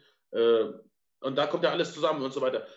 Wenn er, wenn er klar denkt, weiß er, es wird relativ schwierig werden. So darf er natürlich nicht denken, weil er dann selber anfängt, schlecht zu spielen äh, und dann Leistung nicht bringen kann. Deswegen wird er immer versuchen, Vollgas zu geben, die anderen natürlich auch. Aber ich denke, die Spieler wissen schon irgendwo ganz hin im Kopf drin, es könnte jetzt darauf hinauslaufen, dass wir 0-6 stehen und dann, dann, dann müssen wir mal gucken, was passiert. Per, sag mir bitte, ich bin der Einzige, der mit diesen Ängsten dasteht, dass wir solche Leute dann verheizen und nach der Saison vielleicht dann nicht mehr haben, weil sie um einen Trade bitten oder. Also das wäre natürlich eine absolute Katastrophe. Also im Grunde ist Jamal Adams das genaue Gegenteil von Leonard Williams. Er ist ein Face of the Franchise, das wirklich gut ist. Viel, also Talent, Charakter auf dem Feld, Einstellung, es ist alles da, was man sich wünscht. Er ist ein All-Pro eigentlich in seiner zweiten Saison oder in seiner dritten Saison der Team-Captain gewesen. Oder er, er hat alles. Also er ist das, woran wir uns eigentlich die letzten Jahre immer hochgezogen haben, egal wie schlecht die Spiele waren. Und wenn der, der immer gesagt hat, wie sehr er es liebt, für die Jets zu spielen, dann halt derartig in einem Spiel in die Situation kommt, dass er so frustriert ist, dass das passiert. Also ich würde das jetzt auch nicht zu hoch hängen, aber es bedeutet schon was. Normalerweise ist er ein extrem positiver Typ in Interviews und so. Es kommt immer seine Freude an der ganzen Sache rüber. Der ist nie, also ich habe den noch nie wirklich schlecht gelaunt gesehen. Egal wie schlecht die ersten beiden Saisons waren, bei denen er bei uns gespielt hat. Und ich glaube, es hat ihn extrem gewurmt, dass er trotz seiner Penalties und allem am Ende wirklich gebencht wurde für ein paar Spiele, weil ich glaube nicht, dass einem Standout wie ihm das jemals passiert ist in seiner Karriere. Und wenn das dann das erste Mal passiert und er vielleicht auch der Meinung ist, dass er es nicht verdient hat, dann führt das schon am nächsten Tag mal zu so einer Trotzreaktion. Also ich würde da jetzt nicht zu viel reinsetzen, aber wenn er einen Trade von den Jets fordern würde, das wäre eine absolute Katastrophe und ich könnte mir vorstellen, dass 20% der Jets-Fans die nächsten drei Spiele nicht gucken würden. Und das kann ich verstehen weil er ist die Identifikationsfigur aktuell, zumindest bis Darnold leistungstechnisch auch mal auf dem Level ankommt. Und den können wir uns nicht leisten zu verheizen. Das darf nicht passieren. Also ich würde da jetzt noch nicht zu viel reingeben, aber das muss sich schon ein bisschen bessern. Und was den Schedule angeht, ich hatte auch im Review für ihn geschrieben, vor der Saison fand ich es eigentlich nicht abwegig, dass wir 0-6 starten und trotzdem bei 9-7 enden, weil der Schedule einfach so kacke ist. Also ich finde das immer noch, wenn alle wieder fit werden, nicht unbedingt völlig unmöglich, obwohl ich sagen würde, 9-7 ist vielleicht ein bisschen hochgegriffen, aber dass man zumindest am Ende trotzdem mit 6, 7, 8 Siegen da rausgeht. Gerade in der zweiten Saisonhälfte spielen wir jetzt Teams wie Pittsburgh, Cincinnati und so weiter. Bei Pittsburgh fehlt der Quarterback jetzt. Also, das sind schon viele Spiele, die wir noch gewinnen können, wenn die Motivation im Team dann noch da ist. Aber die ersten beiden Auftritte fand ich halt vor allem, was das Coaching angeht, sehr ernüchternd. Also Gaze war jetzt auch in Miami nicht bekannt für die kreativste Offense überhaupt, aber ich hatte einfach gehofft, dass das bei seiner zweiten Chance dass man gleich einen Unterschied sehen würde in dem, was er aufs Feld bringt. Aber das ist ja, das ist ja das, was äh, auch Spieler der Jets uns erzählt haben. Donald sagte, das ist eine electrifying Offense. Ähm, was soll er sagen? Er kann ja nicht sagen, wir kriegen den Ball keine fünf Yards weit. ja, aber es wäre wenigstens die Wahrheit und hätte mir keine verdammte Hoffnung darauf gemacht, dass Adam Gaze irgendwas and anders machen würde als in Miami. Kann er das kann er ja nicht sagen. Kann doch nicht so schwer sein, sich hinzustellen und zu sagen, ja, er ist kein Offensive Mastermind, aber er ist halt ein Coach. ja, Wo ist, denn der, ist wo, ja ist denn, wo ist denn der Offensive Mastermind, bitte? Das ist, das ist Madden und dann zum Quarterback sagen, du darfst nur zu dem werfen, wo der Pfeil rot ist. Und guck ja nicht in die andere Richtung. Das, das macht der. Okay, ist schon klar, da steht, da steht ein Backup-Quarterback, danach steht da der Backup vom Backup und du guckst erst mal, komm, lass den mal Sicherheit kriegen. Lass den mal drei, vier Mal so kurze Bälle an den Mann kriegen. Aber auf einmal wirft er da auf Robbie Anderson nach außen und Robbie Anderson holt ihm das Ding. Meinst du, dafür der Ärger gekriegt? Ja, ich glaube schon. Das gab, Mord- wie, du kannst ja nicht hier mehr, mehr, kannst ja nicht hier mehr als 30 Yards jetzt holen. Das Mit einem Play. Was soll das? Wir machen hier Kurzpassspiel, Junge. Wir holen mit 14 Catches 99 Yards, was ein Rekord ist in der NFL. Weil jeder andere mit so viel Catches hat es eigentlich über die 100 geschafft. Der regt mich jetzt, ganz ehrlich, ich bin, ähm, mal das Bier weg, Heiko. Das tut dir nicht gut, glaube ich, im das Moment. sind extra nur kleine. Ja, aber vier kleine. Äh, Zwei, es waren jetzt zwei. Es waren die zwei Ja, und ich habe, äh, ja, war mein Feierabendbier. So. ja, äh, um das nochmal aufzugreifen mit den Spielern verlieren, wichtig ist auch, dass du die Fans nicht verlierst. Ne? Äh, Das hat ja letztes Jahr auch so eine Spirale, also eine Abwärtsspirale genommen. Momentan ist halt so, das, das fühlt irgendwie auch jeder. Hast du die Scheiße am Fuß, hast du die Scheiße am Fuß. Im Moment läuft ja wirklich alles gegen dich. Sei es Verletzung, sei es Flaggen, was weiß ich im Spiel. Vierter und zwei funktioniert nicht. Und vor der Endzone, irgendwie zieht sich das gerade wie ein roter Faden. Die Saison ging gut los. Du hast äh, 16-0 geführt gegen die Bills und auf einmal ist Mosley raus. Und irgendwie ab da äh, macht es keinen Spaß mehr so. Und ich meine, es war allen bewusst, dass die ersten Wochen hart werden. Dass die Beiweg zu früh kommt, ist ja auch nicht so richtig cool, aber muss man mit leben. Ähm, jetzt muss ich Basti zitieren, auch wenn es mir schwerfällt. Du kannst die gegen äh, Buffalo verlieren, du kannst auch gegen die Browns verlieren. Die Frage ist immer, wie du verlierst. Und man muss als Spieler und als Fan den Eindruck haben, da steht eine Mannschaft auf dem Platz, die alles gibt und versucht zu gewinnen. Und nicht, und nicht versucht, das Spiel wie, äh, so knapp wie möglich zu halten. Das will keiner sehen. Aktuell, aktuell würde mir konkurrenzfähig reichen. Ja. Ja, wie, aber wie gesagt, wir, wir haben einfach die ersten sechs, sieben Wochen auch kein, Du- kein Duell auf Augenhöhe. Das einzige waren die Bills. Das haben wir verloren, weil wir keinen verdammten Kicker haben, hatten. Entschuldigung. Und weil wir, weil Mosley raus ist. Aber hätten wir einen Kicker gehabt, dann ist das Ding auch durch. Übrigens, unsere drei Punkte. 46 Yards waren es. Der Ficken kann kicken. Er hat sie reingenagelt. Ja, Auch gut. Gehämmert, ja. Eingehämmert. ähm, ja, du musst halt am Ball bleiben. Du darfst halt den, dein, äh, den, den Drive nicht verlieren und du musst, äh, wenn diese Hartwochen vorbei sind, wenn, wenn äh, die Giants kommen, wenn die Redskins kommen, wenn die Bengals kommen, wenn die Dolphins kommen, da musst du da sein. Das sind die Spiele, die du gewinnen musst. Und das sind die Spiele, an denen du gemessen wirst. Vor der Saison denk, also das Spiel war jetzt eigentlich noch enger als gedacht, weiß ich, würde ich auch nicht sagen, aber wie gesagt, die kannst du verlieren, aber das war gestern keine gute Vorstellung. Das hat, und das ist das, was die meisten stört und was mich auch stört. Wenn man den Eindruck hat, die zerreißen sich und auch die Coaches versuchen irgendwie alles, um das Ding noch zu drehen, sag ich nichts. Aber so, nein. Und dann verlierst du so eine Spiele und dann verlierst du auch die Fans und dann ist das Stadion leer oder alle pfeifen nicht aus und das braucht kein Mensch. Das tut nicht gut. ich für meinen Teil würde nur Adam Gaze auspfeifen. Ja. Willst du, willst du pfeifen und sagen, Adam, Adam, Adam. Oder wie willst du das filtern? Ich, ich könnte die Augen dabei verrückt verdrehen. Dann weiß jeder, wer gemeint ist. Also was mich extrem stört zurzeit ist einfach, wenn man andere Spiele aus der NFL sich anguckt, ist, was da teilweise für kreative offensive Spielzüge kommen. Mit irgendwelchen Fake-Screens, mit Pre-Snap-Motion und mit sonst was, mit Play-Action und hast du nicht gesehen und irgendwelchen Stack-Formations. Play was? Und bei uns sieht das jedes Jahr scheiße aus. Play, hab- play was? Play, was ist Play Action? Du hast, du hast ja. Nein. Das ist, also ich bin jetzt über zehn Jahre Jets-Fan und es, wir hatten nur in diesen zehn Jahren einmal einen kreativen, guten Offense-Coordinator und das war Chan Gailey und den hat man nach zwei Jahren in Ruhestand gezwungen. Aber dem hat man gesehen, dass der Mismatches kreieren kann. Das habe ich sonst nie gesehen. Das geht bei uns nicht wie bei anderen Coaches darum, ob wir es schaffen, den Slot-Receiver gegen Linebacker zu stellen, sondern bei uns stellt sich die Frage, kann der Slot-Receiver überhaupt einen Ball fangen, weil wir aufgrund dessen, was wir sehen, so frustriert sind, dass wir dem schon jegliches Talent absprechen. Dabei geht es im Grunde eigentlich nur darum, die Talente deiner Spieler gewinnbringend einzusetzen. Und irgendwie hat man nie das Gefühl, dass das passiert. Ich habe jede Woche wieder das Gefühl, dass die Defense besser weiß, was wir spielen wollen, als unsere eigenen Spieler. Und so sieht das dann auch aus. Einfach krampfig und unkreativ. Und das kann ja nicht einfach daran liegen, dass die ein Jets-Trikot anziehen. Ich meine, wieso holen wir jedes Mal einen Coach, der irgendwie nicht kreativ ist? Ich meine, das hat man ja auch in Miami gesehen. Die Offense hat ja jetzt auch nicht gerade geschrieben, nimm mich unter Vertrag, ich mache das bei euch genauso.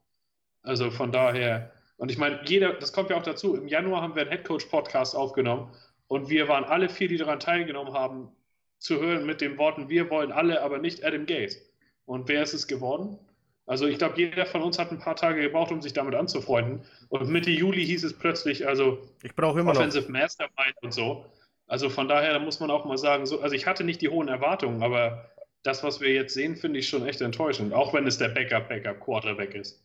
Also auch für den kann man mal ein bisschen was Kreatives raushauen, damit er halt nicht immer nur die gleichen Pässe werfen muss. Ja, will dazu eine Frage mal ganz kurz stellen. Wie, tief ist denn der Backup vom Backup-Quarterback überhaupt in dem, äh, in, in, dem ähm, Spielzugbuch überhaupt drin?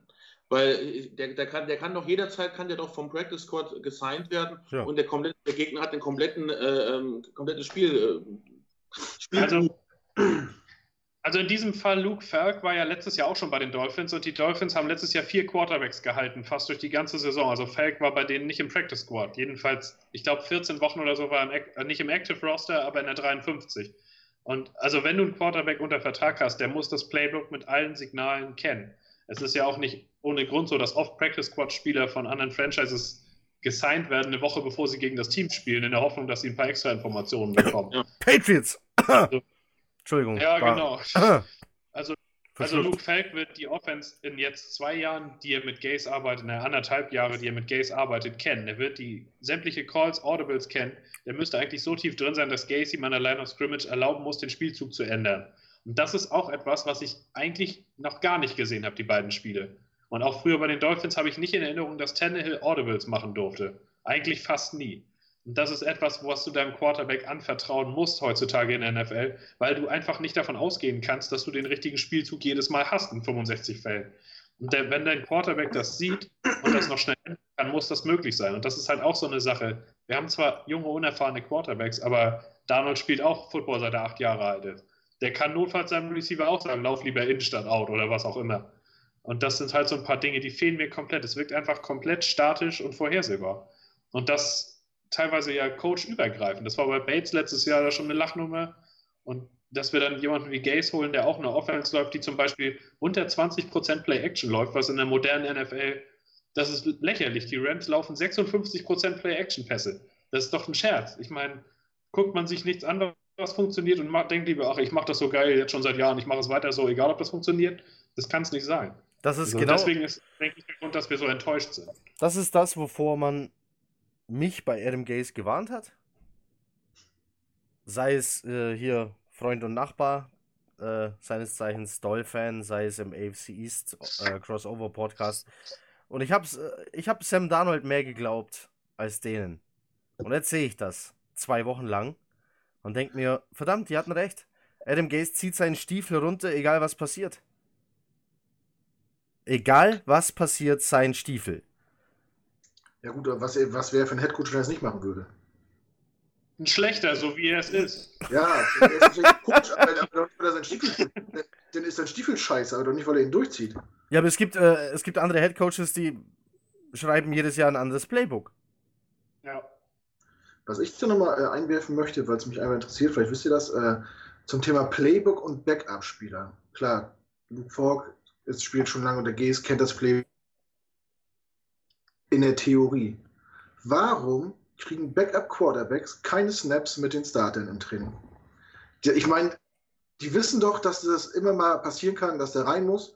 Und das in der Theorie zu wissen, wie die Laufwege sind, ist noch ein anderer Schnack, als mit dem Spieler 1 zu 1 das immer umzusetzen auf dem Platz. Oder sehe ich das falsch? Also es ist, weil es wichtiger ist, dass der Starter auf dem bestmöglichen Level ist. Also in einer im Trainingcamp ist es ja so, dass du wirklich vier volle Teams hast, sodass die Backups auch mit gegen Backup Snaps kriegen. Aber in der Regular Season geht es immer nur darum, auf den nächsten Gegner vorbereitet zu sein. Und da verschwendest du eben nicht mehr als 5% deiner Trainingssnaps an den Backup. Einfach deswegen, weil, man ja, klar, in, in dem Moment so abhängig von diesem einen Spieler. Du hast ja 22 Spieler, 11 Offense, 11 Defense. Stell dir mal vor, beim Fußball fällt einer aus und beim, beim Football, hier, zack, Big Ben ist raus, die Saison ist im Arsch. Donald ist raus, die Saison ist im Arsch. Weil, weil, weil keiner ein Backup hat, der irgendwie mit der Mannschaft je gespielt hat und man und überhaupt keine die Backups einschätzen kann. Das kann man aber nicht vergleichen. Der Quarterback ist die wichtigste Position, die es im Sport auf der Welt gibt. Das, ist, das kannst du nicht eins zu eins. Also es ist ja auch, also wenn der Backup so gut wäre, dann, also selbst wenn er perfekt vorbereitet wäre, würde Simeon nicht auf dem Level spielen, was Donald spielen kann, weil er es einfach physisch nicht kann. Das, das würde, das würde auch nicht. Von daher, es geht ja immer im Football darum, du musst deinen nächsten Gegner schlagen, du musst das Spiel nächste Woche gewinnen. Und das gewinnst du nicht, indem du deinen Backup-Quarterback bereit machst. Und deswegen kriegt er nicht so viele Snaps. Mal eine Frage zum Backup-Quarterback. Wir haben gerade keinen und niemand weiß, wie lange Sam Darnold braucht, bis er wieder spielen kann. Glaubt ihr, es wird einer geholt? Ja. Ja, muss. Ja, ja? Klar. Also ihr glaubt, ihr glaubt, diese Woche passiert noch was, dass am Sonntag ein Backup-Quarterback auf der Bank sitzt? Denken wir morgen. Wer, wer, wirft denn, wer wirft denn, wenn Falk raus ist? Dann wirft unser Longsnapper, also irgendwer muss ja dann, es kann ja sein, dass äh, Falk sich... Gaze wurde gestern in der Halbzeit gefragt, wer Quarterback spielt, wenn Fox sich auch verletzt und die Antwort war Number 26, Le'Veon Bell wäre es gewesen. Ja. Stellt, euch, stellt euch das mal vor. Ich, glaub, ich, glaube nicht, dass er das als Quarterback gemeint hat. Ich glaube, wir hätten dann ähm, die New York Wildcats erlebt. Ja. Ähm, wer, ja, sich, wer, wer, sich erinnern kann, die Miami Dolphins haben mal eine ganze Saison nur mit Wildcat-Spielzügen gespielt. Wisst ihr das noch? Chad Pennington war mhm. Quarterback der Miami Dolphins und hat sich äh, verletzt. Und die hatten sonst keinen. Und dann waren das die Miami Wildcats, die so gut wie eine ganze Saison nur mit Wildcat-Spielzügen verbracht haben. Ähm, keine besonders erfolgreiche Saison, aber sie haben es durchgezogen. Wenn du eben keinen anderen hast, musst du dich eben so durchschlagen. Also. Man muss dazu auch sagen, College-Teams wie Army und Navy laufen auch nur. Die laufen die nur. Auch, ja. Also von daher, das würde notfalls, aber es ist, denke ich, ganz klar, dass ein Backup kommen wird. Allein schon, falls Falk raus ist in der NFL, kannst du nicht nur laufen. Das geht nicht. Mhm. Dafür ist vor allen Dingen auch unsere Offensive Line einfach zu albern. Also was, äh, was Per jetzt meint, wer das nicht weiß, äh, die Colleges der United States Army, Navy und Air Force ähm, Spieler, die da hingehen, haben keine Zukunft in der NFL, die haben ihre Zukunft im Militär. Die bleiben also da. Äh, deswegen sind das auch Colleges, die keine wirklich guten Footballspiele bekommen, sondern bekommen gute Soldaten, gute Kadetten, aber keine guten Footballspieler und deswegen behelfen die sich natürlich mit, ich sage jetzt mal, Playbooks, die ein bisschen alternativ sind und ähm, letzte Woche war Air Force gegen, ich weiß gar nicht wer, die einen hatten 350 Passing Yards und Air Force hatte 350 Rushing Yards. Das ist ein ganz normaler Spielverlauf gegen diese Colleges. Interessant anzugucken, wenn ihr mal College Football äh, angucken wollt. Nicht wundern, die drei Teams laufen nur. Air Force hatte in dem Spiel aber übrigens zwölf Pässe. Das ist sensationell für so ein Team. Kein Witz. Sieben angekommen. Screen Pass oder was? Nein, nein, über 150, äh, das waren äh, fast 150 Yards haben die geschafft. Das ist für, für Air Force ist das wow. Stimmt. Aber wie gesagt, die sind, äh, die sind eigentlich bereits verpflichtet, also von denen meldet sich dann auch logischerweise keiner mehr zum Draft. Äh, die haben für sich ihre Zukunft schon entschieden und die liegt nicht im Profisport. So, das war der kleine Ausflug ins College Football. Ja, und du wolltest bestimmt jetzt wissen, wen holen wir.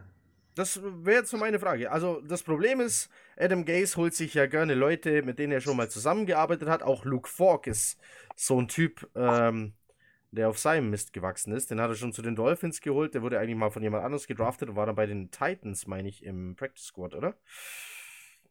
Die haben ihn gedraftet und dann war, also haben die ihn aber gecuttet und dann ist er bei den Dolphins gelandet. Ach, guck. Egal. Jedenfalls umgibt er sich gern mit alten Bekannten, wie zum Beispiel hier Spence von King of Queens, der da äh, die Hütchen im Training aufstellt, was auch immer der sonst für eine Funktion hat. Ähm, die Rede ist von Offensive Coordinator, so nennt er sich. Loggins heißt der gute Mann. Der macht gar nichts. Das, das ist ein Witz, ist das. Den kannst du. Der hat gestern die ganze Zeit mit, äh, mit Luke Fogg auf der Bank geredet. Hast du das nicht gesehen? Nein, der hatte ein Tablet in der Hand. Geredet hat er nicht. Der Meinst hat, hat solitär hat- gespielt? Oder? ich denke. Davon gehe ich aus. Hier. Hier, Was guck. Ich brauche nur noch einen Bube.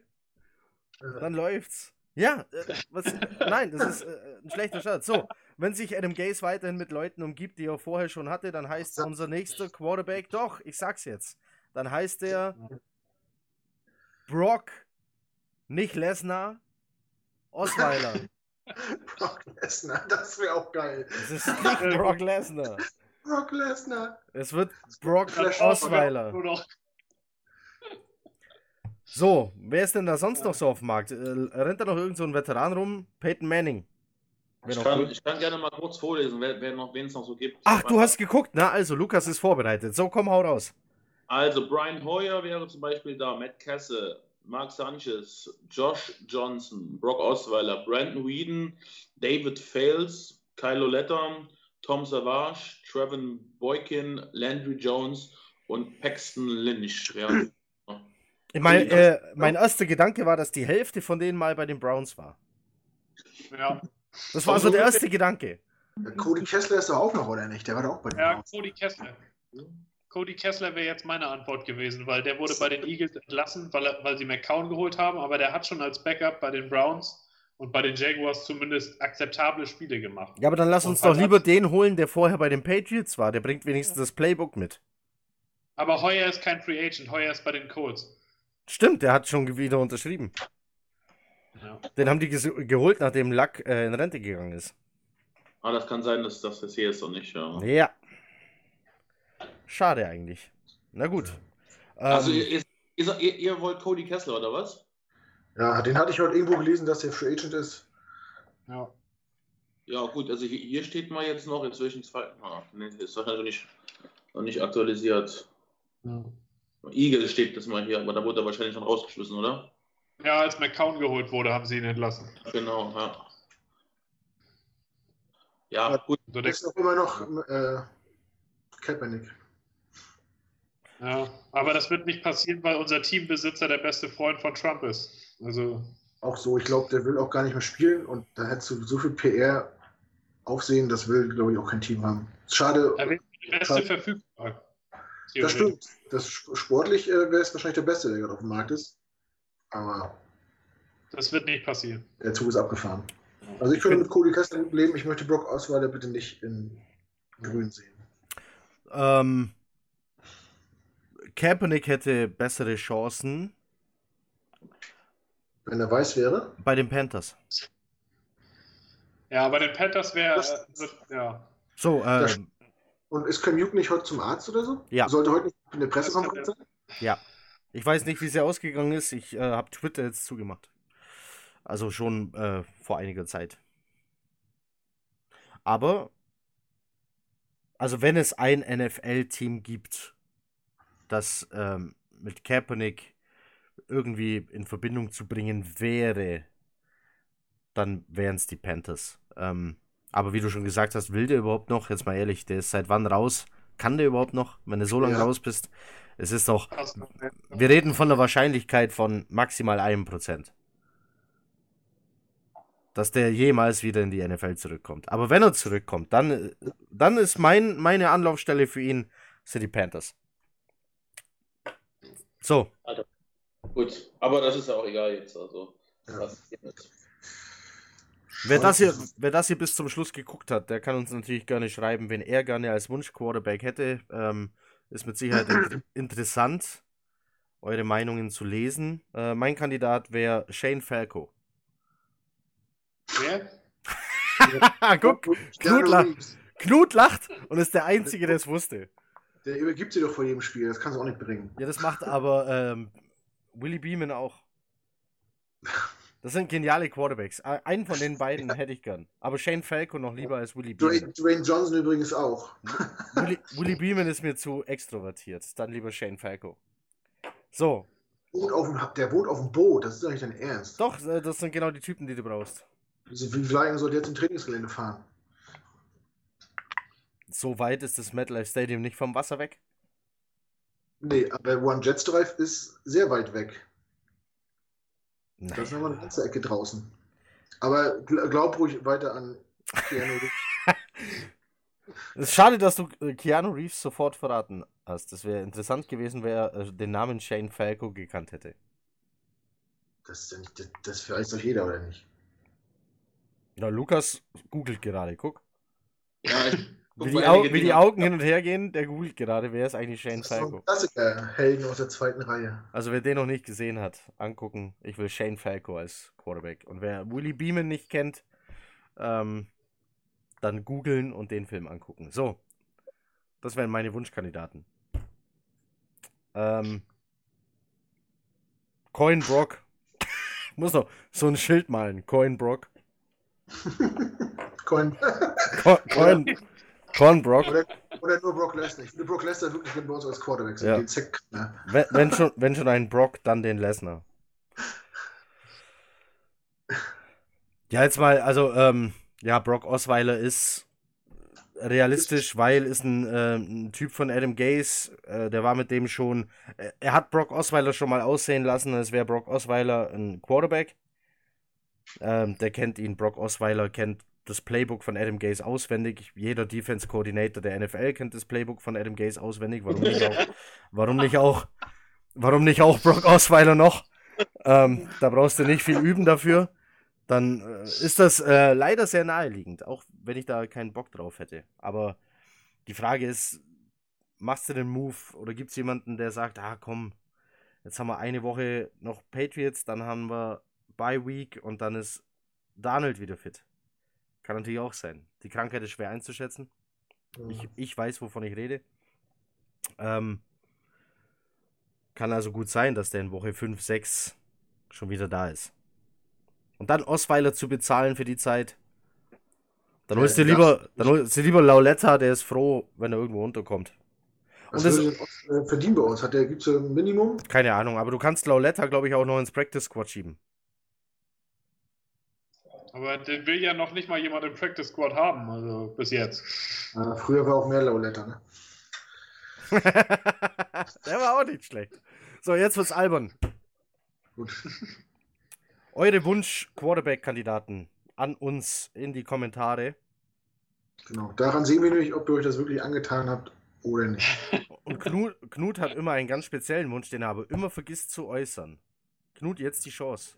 Wenn euch unser Podcast gefallen hat, dann bitte kommentiert, liked das, teilt das, erzählt das allen weiter, verfolgt uns auf unseren sozialen Plattformen. Ja, helft, dass wir mehr Leute erreichen als bis jetzt. Und jetzt Damit- fällt mir ein, dass, dass wir noch was vergessen haben, lieber Knut. Ja. Du hattest eine sehr nette Unterhaltung auf der Kickoff-Show. mehrere. Äh, auf der Kick Kickoff-Party der Footballerei, nicht bei der Kickoff-Show. Ja, ich meine, ich hatte den ganzen Abend nette Unterhaltung, aber Selbstverständlich. Ich habe ähm, ich hab zwei Leute getroffen, die ich tatsächlich aktiv bei YouTube verfolge. Und zwar war das einmal der Rafa von Game Testicle HD. Der macht nämlich aktuell gerade ähm, ein Let's Play, ähm, GM-Mode. Der spielt Madden, ne? das ist ein, YouTube, äh, ein Gamer halt. Äh, macht ein Let's Play mit den, mit den Jets im Owner-Mode und versucht die gerade zurück zu, zum Ruhm zu bringen. Und da hatten wir natürlich ein schönes Thema, über das wir reden konnten vor dem Spiel. Und ganz witzig ist, bei seinem Let's Play ist CG Mosley die absolute Rakete. Ich glaube, der hat nach acht Spielen schon zehn Pick Six oder sowas und lauter Sacks und was weiß ich nicht alles, Forced Fumbles. Und irgendwie gleich im ersten Drive oder im zweiten hat ja Mosley auch den Pick Six gefangen und da mussten wir auch erstmal uns kurz nochmal austauschen, wie nah die Realität äh, an der Fiktion manchmal ist. Und dann habe ich noch den Patrick getroffen von Toppers. Wer Toppers kennt, das ist ein äh, Online-Merchandise-Handel aus Österreich. Falls sich jemand erinnert, dass an die, die aus Versehen, die können ja können wirklich nichts für, unser neues Logo geleakt haben. Also das Logo der New York Jets, das Ja. streng geheime Logo der New York Jets wurde geleakt Äh, von einem kleinen Mützenshop aus Österreich. aus Österreich. Und das hat Wellen geschlagen bis nach Amerika rüber. Äh, das ist da durch Podcast gegangen, die gesagt haben, why the fucking Austrians? Und äh, er hat mir das erzählt, die, ich hoffe, die darfst, ja, darf schon Die haben E-Mails gekriegt, Roh-E-Mails aus USA von Fans und so, die gesagt haben, äh, you killing us und wie könnt ihr nur und Nazis und so, das war wohl richtig heftig. Also, ne, was wir noch so belächelt haben, hat wohl da drüben richtige Wellen geschlagen. Ja, jedenfalls habe ich den kennengelernt, der macht das, äh, der Tommy Hawk, arbeitet mittlerweile auch da, den kenne ich auch schon ein bisschen länger, auch ein YouTuber. Äh, mit dem habe ich schon mal ein bisschen privat Kontakt gehabt. Und der Patrick ist ein super netter Typ. Wir haben uns über äh, New York-Reisen ausgetauscht. Die machen jetzt auch eine Community-Reise. Und ja, die haben uns gegrüßt in ihrem äh, Podcast. Deswegen grüßen wir jetzt gerne zurück. Wenn ihr Sachen braucht, guckt mal drauf. Die machen viel so in Retro-Shirts, äh, Caps ganz viel. Ganz viel Caps. Und, ja. Das war auch, äh, so haben sie auch das Logo geleakt. Sie haben die neuen die neuen Mützen vor der Saison vorgestellt, alle 32. Und da war auch die Jets-Mütze mit dem neuen Logo dabei. Und es war einen Tag, bevor die Jets genau. das neue Logo eigentlich veröffentlicht haben. Also in diesem Video war das Logo dann schon zu sehen. Die Jungs können nichts dafür. New Era hat ihnen die Mützen geschickt und gesagt, ja. macht mal. Und die haben gemacht.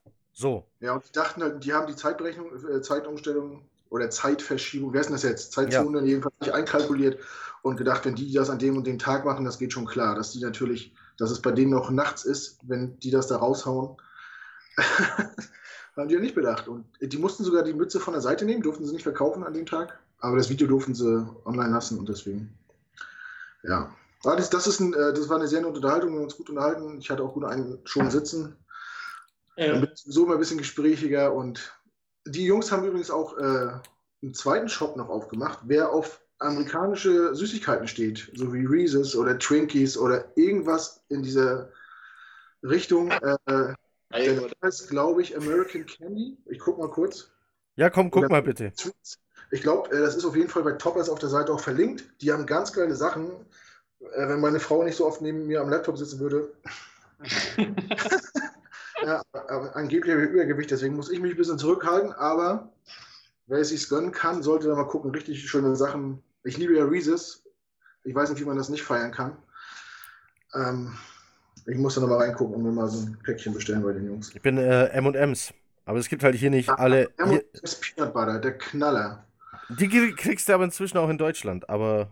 Aber selten. Denn so als Special Edition so. So, äh, du schickst mir nachher auf jeden Fall den Link. Ja, gerne. gerne. Gut. Also, guckt mal rein. Super sympathisch, die Jungs. Topperts ist äh, auch ein guter Shop, tatsächlich. Die ähm, machen auch regelmäßig Videos über äh, die neuen Mützen dann, vor allem zu Saisonbeginn. Ja. Ja, ist auch ziemlich breit aufgestellt, wirklich von NBA über NFL und NHL und MLB. Kann man äh, und das, und, und, das, und das mit dem League ist einfach eine sensationelle Geschichte. Das, äh, ja, das glaubt ja noch keiner. Ja. Die Ösis, meine Güte. ja, und was natürlich cool, wenn man da Fragen hat äh, zu Größen oder sich nicht, sich, sich nicht sicher ist, das hat immer noch so eine persönliche Ader bei denen. Die schreiben dir persönlich zurück, dass die haben den kurzen, quasi einen kurzen Dienstweg. Man kriegt da super schnell eine Antwort, wenn man irgendwas wissen will. Also ich finde den Service auf jeden Fall gut bei denen. So. Deswegen gucken. Genug Werbung für heute. Oh, ich habe heute, äh, ich habe noch was kurzes Nettes. Ich habe einen, einen Podcast gehört heute von äh, Kutsche. Kutsche von der Footballerei hat einen eigenen Podcast. Einfach machen. Einfach machen. Einfach machen. Und äh, der will wieder einfach was machen. Und zwar hat er ähm, getweetet, äh, also einen äh, Tweet abgesetzt. Hier, neuer Podcast mit, ähm, äh, wie hat er das geschrieben? Man hat ihm bei der Kickoff-Party der Footballerei, gab es für ihn Inspiration? Inspiration, äh, ja, so hat er es nicht geschrieben. Ist egal. Also jedenfalls äh, eine neue Idee. Ein Football-Fan-Festival. Und er möchte es Footstock nennen. er, er will es aber leider nicht selber veranstalten. Also wenn da draußen jemand ist, der sagt, ein Open-Air-Festival mit äh, Übernachten und äh, im Freien und mit Football-Fans und der will das organisieren, dann meldet euch bei Kutsche er, er will es nicht selber organisieren, aber er sagte, die Footballerei würde da auf jeden Fall unterstützen. Also, wer da Bock drauf hat, sowas irgendwo in Mitteldeutschland, das leicht zu erreichen ist, für alle zu veranstalten. Ja, in Hamburg oder so wäre gut. Mitteldeutschland. ja. Mitteldeutschland ist für, ist für mich an der Donau. Und für mich kurz über Hamburg. ja, ich sehe schon, wir, wir definieren das anders. Lukas, wie definierst du Mitteldeutschland? Definitiv direkt an der Grenze zu Luxemburg, auf jeden Fall. Grenze zu Luxemburg, auf jeden Fall. So, äh, da können wir noch lange drüber streiten. Aber gut, äh, wie gesagt, wenn sich da ein Organisator findet, natürlich auch mehrere, eine Gruppe, ein Verein, meldet euch bei Kutsche und sagt, wir, mhm. wir haben das Know-how, wir haben die Logistik, wir, wir haben den Platz, äh, wir wissen äh, eine Location, dann klar, meldet euch bei dem. Äh, der hat da auf jeden Fall Bock drauf. Ähm, wenn ihr nochmal wissen wollt, um was es genau geht, der Podcast heißt Einfach machen von Kutsche und Alex. Die fahren da einfach im Auto rum und quatschen über alles Mögliche, was ihnen gerade einfällt, aus dem Alltag, aus dem Leben. Ähm, Kutsche von der Footballerei. So, jetzt reicht es aber wirklich mit Werbung. Wann auch immer ihr das hört. Vielen Dank fürs Zuhören. Einen guten Morgen, einen guten Abend, eine gute Nacht oder was auch immer. Macht es gut. Chat up. Ciao.